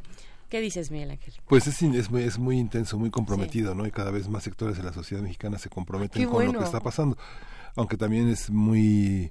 Preocupa, preocupa mucho ver que hay también mm, las banderas del prejuicio, ¿no? Que se rompen en aras de una, una visión al pasado que digamos es preindependentista, ¿no? Que es así como hay una parte de la sociedad mexicana que vive en el día de hoy, pero que piensa como si estuviéramos en la Edad Media, ¿no? Mira, hay de, de verdad muchísimos comentarios. Qué bueno que se está enriqueciendo así nuestra línea de tiempo de, de Twitter. Eh, aquí no puedo checar el Facebook, pero estoy seguro que también hay comentarios de ese lado y los vamos a estar compartiendo también en los próximos días. Vamos a ver cómo le hacemos para ir leyendo también a los de Facebook que luego dicen, nah, solo leen a los de Twitter al aire. Sí, ya sé, yo tengo como también. Es cierto. Sí, es cierto, vamos a empezar a, ver cómo le movemos a, Facebook también. Lo que pasa es que yo, no tengo para bajarlo, pero ahora ahora lo bajamos. ¿Qué pasó? Sí, y algo también importante que, que, decir es, es cómo, cómo la sociedad civil dialoga con el gobierno, ¿no? Es un gobierno distinto, eh, por ahí algunos argumentan no, pero pues es el mismo PRI, eh, pues yo creo que es otra cosa, o sea, sí, sí tuvo sus, sus orígenes por ahí, pero la cuestión es cómo, cómo dialogar con el gobierno en turno, sea cual sea para, para, para no romper esos canales de trabajo, de colaboración. Finalmente, el trabajo que se ha hecho desde sociedad civil, pues así ha marcado también, ha marcado una agenda y no se puede soltar de la noche a la mañana eh, y pues saber y a ver dejarlo ahí al, al destino, ¿no? Pues sí, justamente. Es un trabajo que, que, y la memoria, muchas cosas. La memoria es importante, que quiero aprovechar para comentar que en la UNAM va a tener lugar un seminario muy importante que, como hemos hablado con Alfredo Ávila, con toda la gente que hace comunidad con nosotros, eh, en el Centro de Documentación e Investigación Judío de México, en el auditorio Rubén y Berta Goldberg, en Córdoba 238, en la colonia Roma, tendrá lugar un seminario que es fascinante. Es un seminario que está en la UNAM, el Centro este, de Documentación Judío, la Universidad Iberoamericana, este se inaugura mañana mañana a, mañana a las 10 de la mañana mm. pero vienen los grandes especialistas en el criptojudaísmo en México el modo de llamar a Dios de Joseph Lumbroso Luis de Carvajal que lo va a comentar Antonio Rubial García va a estar este también Silvia Jamuy de México sobre los discursos mesiánicos judaizantes eh, lo comenta y, y, lancemos el criptojudaísmo en México en el siglo XVII. Muchas, muchas, muchos temas como el criptojudaísmo, la fuerza de la sangre, que es una conferencia magistral de Angelina Muñiz Uberman que comenta José Babuj Corrales, una memoria de lo que también dio que forma parte del caldo de ideas de la independencia y de la revolución mexicana. El caldo de ideas. ¿No? Ese mundo, ese, ese, esa, esa, ese, esta ese crisol ¿no? del que somos, del que venimos. ¿Dónde podemos compartir esta información? Lo, subimos a redes, ¿en qué página está? Debe de estar en la página de la UNAM, en, la página de la Ibero, en el programa de cultura judaica y por supuesto en el Centro de Documentación e Investigación Judía en México. Interesantísimo, sin duda. Ahora lo compartimos también en arroba P Movimiento, en Diagonal Primer Movimiento UNAM y en el teléfono 55 36 43 39. Si llama, ahí no le podemos decir, así que mejor busquen en las redes. Oigan, antes de despedirnos, vamos a escuchar una cápsula de Gotas de Plata, esta producción que tiene Radio UNAM acercándonos al cine y después regresamos aquí a primer movimiento. Gotas de plata. El cine en dosis homeopáticas. Con Carlos Narro. El cine en dosis homeopáticas. Gotas de plata. Siempre que escucho a alguien quejarse de la lentitud de una película, recuerdo un artículo del crítico español exiliado en México, Francisco Pina. En él relata cómo una lectora le escribe quejándose de una de sus críticas en la que se refirió a una película como lenta. La conclusión de la lectora fue, como yo no tenía prisa. En el cine, el tiempo es un factor fundamental del que dependen los resultados expresivos. Y también es el tema de muchas películas. En la película de dibujos animados, El submarino amarillo, dirigida en 1968 por George Dunning, y en la que los protagonistas son los Beatles, el tiempo es el tema de una de las peripecias por las que pasan los Beatles en su viaje a Pimientitlán, que así podríamos traducir Pepperland al español. Do you ever get the feeling? Yeah. That things aren't as rosy as they appear to be under the surface. What's happening, John? Well, in my humble opinion, we've become involved in Einstein's time-space continuum theory. Oh, aye. Relatively speaking, that is. Of course. En su viaje a bordo del submarino amarillo, los Beatles atraviesan varios extraños y peligrosos mares, entre ellos el mar del tiempo, en el que repentinamente empiezan a rejuvenecer. Lo que inicialmente les resulta grato se vuelve peligroso cuando ya están transformados en niños. Moviendo cuanto botón o palanca descubren, encuentran que el reloj camina al revés. Un jalón a las manecillas vuelve a hacer avanzar el tiempo. Tan rápido que pronto son unos ancianos. Hey Ringo, you're not the lad you used to be. Hey, look, everything's getting bigger. It's not. It's us that are getting smaller. oh, well, my mum. And younger. Here you are, lads. Old Fred will get you out of all this. Now, I don't want to alarm you, mates, but the years are going backwards. What's that mean, old Fred? It means that if we slip back through time at this rate, very soon we'll all disappear up our own existence. What are we going to do then? Well, I suppose we could always try a few buttons. Oh, Al regresar a la normalidad, se encuentran frente a su submarino amarillo, que hoy es un ícono de la cultura pop, con un submarino idéntico, ocupado por idénticos pasajeros. Funny, a submarine remarkably like our own. Uncannily. Nos despedimos de este programa. Sí, ya nos dieron las 10 de la mañana y agradecemos profundamente a los que siguen haciendo comunidad con nosotros, sigan comentando, los estamos leyendo y de hecho nos vamos directo a la Junta a hablar de ustedes. No, no, nos vamos a seguir haciendo comunidad y nos escuchamos mañana de 7 a 10 de la mañana. Muchísimas gracias, Berenice Camacho. Muchísimas gracias, Miguel Ángel Quemain. Gracias, gracias a todos. Esto fue Primer Movimiento. El mundo desde la universidad. Radio UNAM presentó Primer Movimiento. El mundo desde la universidad.